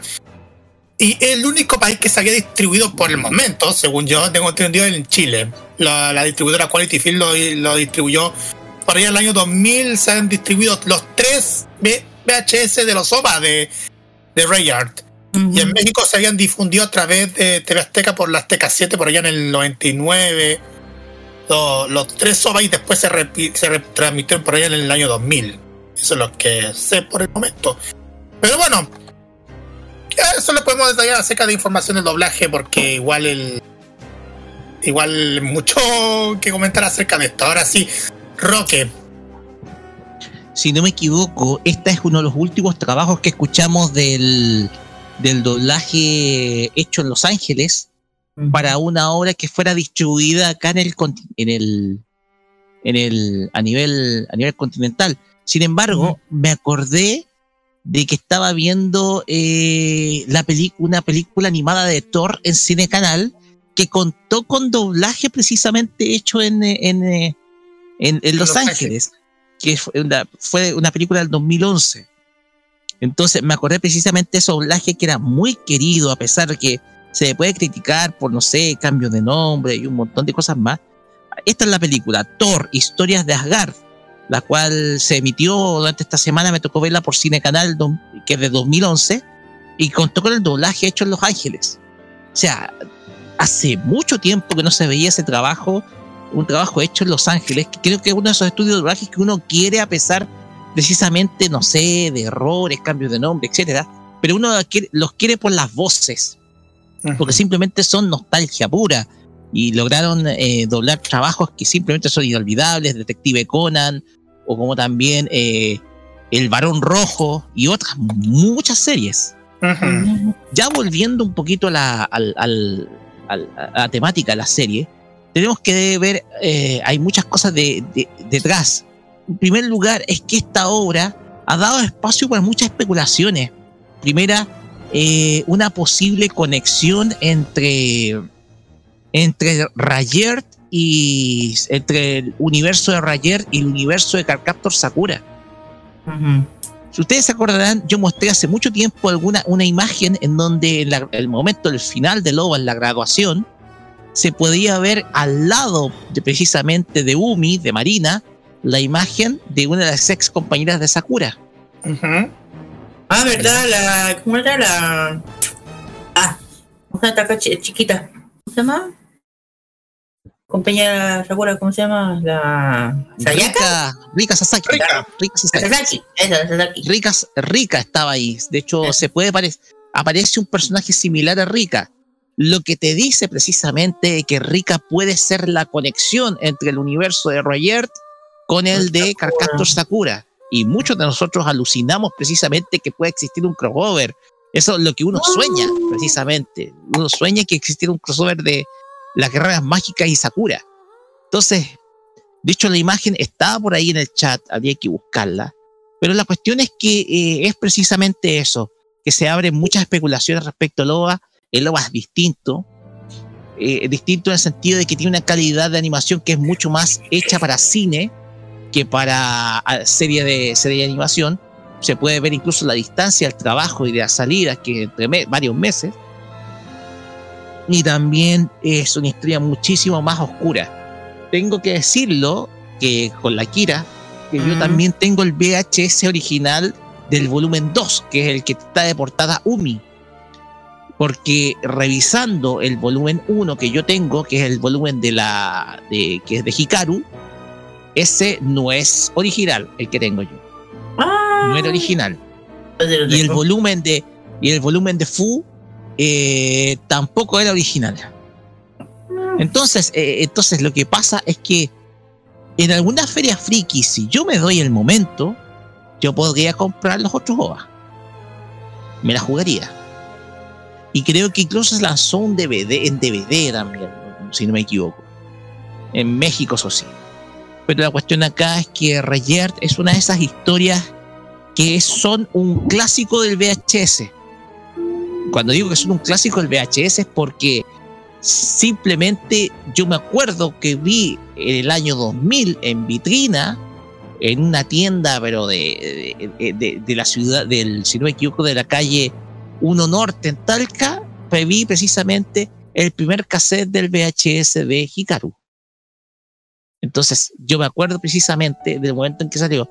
Y lo de Quality Films es verdad de hecho aparece la la, imagen de Quality Films. E incluso te lo podría facilitar, Carlos. te lo podría facilitar. No sé si para que lo colocas tú, usted le archivos, no sé. Mm, ahí lo tendría, ahí lo tendría en cuenta, pero um, subirlo a YouTube es imposible. ¿Sabes por qué? Te la bajan por derecho autor, claro. Sí. Entonces, entonces la cuestión acá es que eh, Rayert es una historia que a mí me encantó. Mostrarnos esa, esa alternativa respecto a lo que era el anime y el manga y para mí verla fue, eh, y yo fíjate que hubo un momento en que yo la veía todos los veranos. Yo veía esos ovas todos los veranos, o sea, olvidando las vacaciones de, de, la universidad, yo veía las ovas todos los veranos cuando podía y precisamente me uno se entretenía solamente con eso, ¿cachai? Mm. Y además que los ovas no son cortos, son largos, tienen una duración de más de 40 minutos. Entonces, es una historia bastante, pero bastante robusta en el sentido de que te ofrece precisamente una, una, una historia alternativa, muchísimo más oscura, poquito más seinen de lo que conocíamos de las guerreras mágicas y de estos personajes que uno se divirtió viendo, sobre todo en las tardes de Megavisión, cuando uno veía precisamente la guerrera mágica, la versión anime, y el OVA te aportó una nueva historia, la cual, como curiosidad ya para cerrar, muchas de las canciones que están sobre todo en el, en el CD en el CD del, del, del Vocal Collection, o sea, cuando los, los, los seiyus cantan, son todas referencias a los Beatles. De hecho, la canción que vamos a escuchar, que es el ending, se llama All You Need Is Love, que es un título que es original de la, de la banda The Beatles. Así como otras de las canciones, muchas están inspiradas precisamente en The Beatles. De hecho, si tú colocas el, si tú buscas la carátula de la, del OST o del vocal, te vas a encontrar precisamente con que se parece a Let It Be de los Beatles. Entonces, ese es el detalle extra ya para ir cerrando, porque yo sin duda alguna, yo creo que Rayert el OVA es una de esas historias que a mí simplemente me fascinan, principalmente porque te muestra otra perspectiva de aquellos personajes con los cuales tú disfrutaste viendo por la tele. Ya para ir cerrando. Buenísimo. Bueno. Ya, lo digo, lo dices tú o lo digo yo. Dilo tú porque ya... mm, Te choreaste como animador, ya, listo. Me choreé como animador. No podía. Te choreaste como animador. Ya. Vamos a escuchar ya dos canciones. La primera es el ending, el título, eh, el título de cierre de la jova, porque no tiene opening, sino que tiene ti- la canción suena en el título de cierre, que es All You Need Is Love, que es interpretado por Naomi Tamura. Esta es la cantante del primer opening de La Guerra Mágica. El eh, Yurusura Negai, que es interpretado por ella. Ella interpreta ahora All You Need Is Love, ¿ya? Para después pasar a la Seiyu del que es mi personaje favorito de Roger, que es Umi, Marina, que es Konami Yoshida con la canción Tomodachi Desho, que es una canción procedente precisamente del Roger Character Song, que es, es el disco de, eh, las de canciones interpretadas por los sellos. Con esto, vamos y volvemos con el con el Asian Top Ah, Chart. Top Chart conmigo, Carlos, Pinto. Estás de con Carlos. Pinto, oye, lo que hace no acostumbrarme a lo que es la ocasión. Vamos y volvemos. Es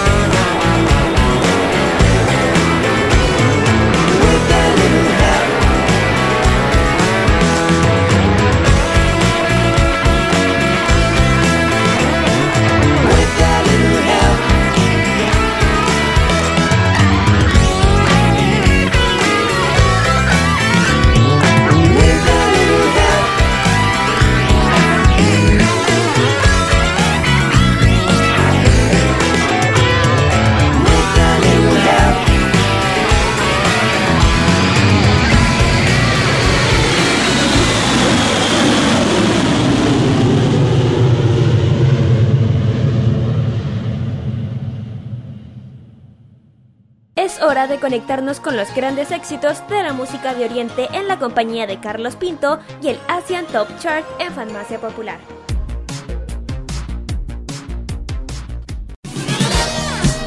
Vamos a conocer los éxitos que han sonado en Corea del Sur según la lista de Zumpi, que esta semana se actualizó con nuevos temas y algunos se movieron al primero, el segundo, el tercero, quién sabe.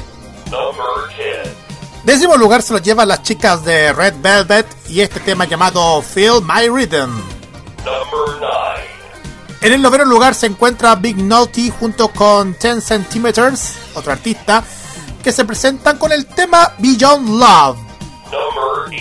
Octavo lugar para los chicos de Big Bang y el tema Still Live. Séptimo lugar para Lim Jong-won y el tema If We Ever Meet Again. Las chicas de Yaddle bajan del cuarto al sexto con el tema Tomboy. Ay, ay, ay, del primero al quinto lugar se encuentra PSY junto con Suga de BTS y este tema llamado That That. Para el cuarto lugar se encuentra ID y este tema llamado Love Dive. Tercer lugar para los chicos de NCT Dream y este tema inédito, Beatbox. Segundo lugar para las chicas de Liz Serafin y este tema Fearless. La hemos escuchado en varias oportunidades, pero igual, uy, uy, uy, ahí bajaron. Y en el primer lugar se encuentran los chicos de Seventeen y este tema llamado Hot. Que por si ustedes se dieron cuenta, estuvo anteriormente en el noveno lugar y ahora subió al primero. Uy, se arrasó bastante. Bueno, vamos a escuchar a los chicos de Seventeen con Hot y posteriormente vamos a escuchar a las chicas de G-Idol y este tema llamado Tomboy. Todos en idioma coreano. Vamos y volvemos para la parte final. 모두 우릴 쳐다봐 봐. 태양을 달리는 마차 계속 달려 oh.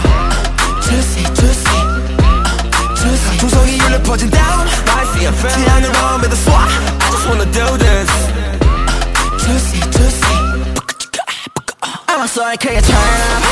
세상을 사정 없이 달려 태양은 뒤에자고 밟아 경주랑 우예 우리 닭의 fire. 뭘 따라가려 해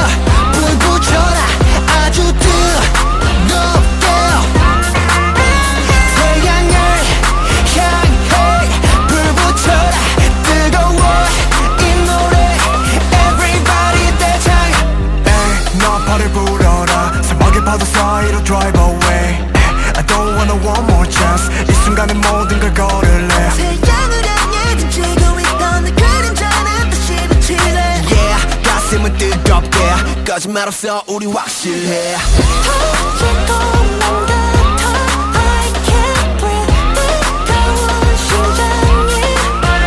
벅찬 심호흡과 리듬과 your vibe You know what to do Hey you know what to do 우리는 drop it like hot hot hot 어제가 feeling so hot 이 노래 burning like hot hot hot hot 우리는 drop it like hot hot Running too hot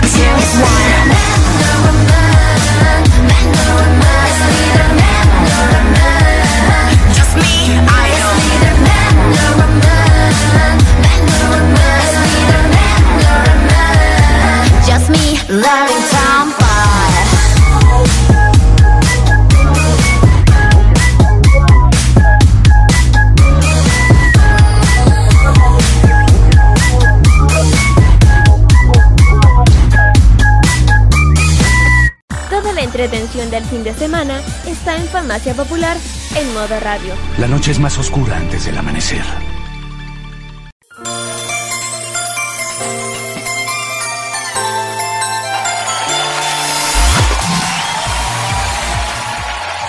Y de esta forma, con un sentido y bastante entumecida voz, porque me estoy congelando por la cresta. Terminamos este capítulo, el 223 de Farmacia Popular, para pasar ya rápidamente, porque no, el Roberto nos está pasando a buscar acá para irnos al otro estudio del Weekend. Kira, comienza usted. Bueno, a todos mis amigos, bueno, lo que siempre saludo, lo de siempre, todo, a todos que nos hayan, eh, nos escuchen, nos apoyan, especialmente las tiendas dedicadas a lo que siempre apoyan de K-pop, a Little Ring, a Cookie, a, a K-Pop Manía, a todos ellos les mando un gran saludo a, Estilo Pareja también. Eh, les mando un gran saludo que entre hoy y mañana van a estar en diferentes eventos y sin mencionar que mañana está, bueno, está la zona fan Budawen, donde van a estar las chicas. Así que les mandamos un saludo, también un saludo muy especial, bueno, a la, a la Ali, a Danito, bueno, también a mi academia de Hango, donde ya saben que después de, de Víctor se vengo para. Así que eh, tirando para arriba y ya saben que todas las canciones del dedicado al K-pop lo pueden encontrar desde lunes a viernes en Game of Express aunque lo diga mil una veces, no importa. Eh, si quieren algún especial, aunque ya BTS ya pasó, pero si quieren otra agrupación, sea en Hypen o que se repita BTS, lo tienen que solamente que mencionar. Eso, fin. A ver, yo por mi parte saludos a toda la gente que nos están acompañando ante esta. A, a toda la gente que nos han acompañado tanto en el K-Mod como acá en farmacia, a mis compañeros de trabajo, a mi familia en general y a todos los que nos han apoyado estos últimos días en las cuentas de archivos y todo eso. Así y a todos muchas gracias por seguirnos en este capítulo de farmacia y, y eso, nada más, nada más que decir. Saludos a todos. Así es. Yo postergaré mis saludos para las para luego. Pero sí, eso sí, quiero mandar un pequeño saludo, un saludo a la gente de la ilustre municipalidad de Pudahuel, con los que yo he estado trabajando, ya comencé a trabajar esta semana, dictando un curso en donde eh, hemos estado estos días en la mañana ya comenzando a trabajar y estructurar un curso el cual voy a estar dictando hasta el mes de septiembre. Tal vez nos volvamos, nos podamos juntar ahí con ese conjunto de funcionarios, pero vaya a saber. Esperemos ojalá que todo resulte porque hay que sacar un proyecto adelante. Así que nada más. Después diré algunos saluditos ahí estando en el The Weekend. Así que con esto yo me despido de este capítulo de Farmacia Popular diciéndoles que mañana a las 15 horas 3 de la tarde va a estar la repetición de este capítulo y a partir del día lunes el podcast para que ustedes lo pueden volver a escuchar cuantas veces quieran. Claro, está diciendo. Hola, permiso, hola, hola, permiso, ¿cómo están? Eh, buenas, buena, buenas noches, eh, eh, Roque, buenas noches, Kira, buenas noches, Carlitos. Eh, ¿cómo, cómo, cómo están primero que todo? Bien. aquí estamos y, y, por supuesto que es, y por supuesto los vengo a hacer una invitación para que para que se queden con nosotros y nos acompañen en el The Weekend porque lo vamos a pasar espléndido muchachos. Gracias Roberto por cortarme. ¿Veí? Gracias Bueno. Roberto por cortarme. Y más, Pues bien. y más- bueno, más encima yo Ya, tuve que cortar, yo tuve que cortar todo eso, ya. Ya, va- vamos, vamos, vamos, vamos, vamos, vamos, ya. Será hasta el próximo sábado. No vamos, vamos a dejar la música para la semana que viene, pero les dejamos la invitación para el próximo sábado para más entretenimiento friki acá en la compañía de Farmacia Popular por Modo Radio. Se despide Roque Espinosa, también se despide Constanza Ojeda y Carlos Pinto Godoy y nos vemos luego en The Weekend. Buenas noches, muchas gracias y feliz fin de semana largo. Chao, chao. Felicidades, felicidades, nos vemos un rato más. Nos vemos, Natalia. Vamos a-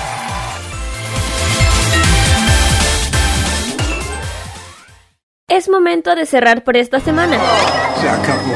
Todo, todo, todillo. Te dejé ser feliz. Pero no te preocupes. El próximo sábado te seguiremos trayendo todas las novedades del mundo del anime, el manga, la música asiática y todo aquello que enloquece a los fans de lo friki. ファンマシャポピュラーにアクセスしていただきありがとうございますすぐに帰る Se cierra por esta semana la farmacia popular en modo radio. Hasta pronto, Patria Friki. ¡La vista! ¡Aloha! Adiós. Adiós todo el mundo. Nos vemos. Sayonara, maestro. Hasta luego. Adiós. Ahí se ven. Adiós. Amor. Hasta nunca, pueblo rabón. Las opiniones emitidas en este programa son de exclusiva responsabilidad de quienes las emiten y no representan necesariamente el pensamiento de modoradio.cl.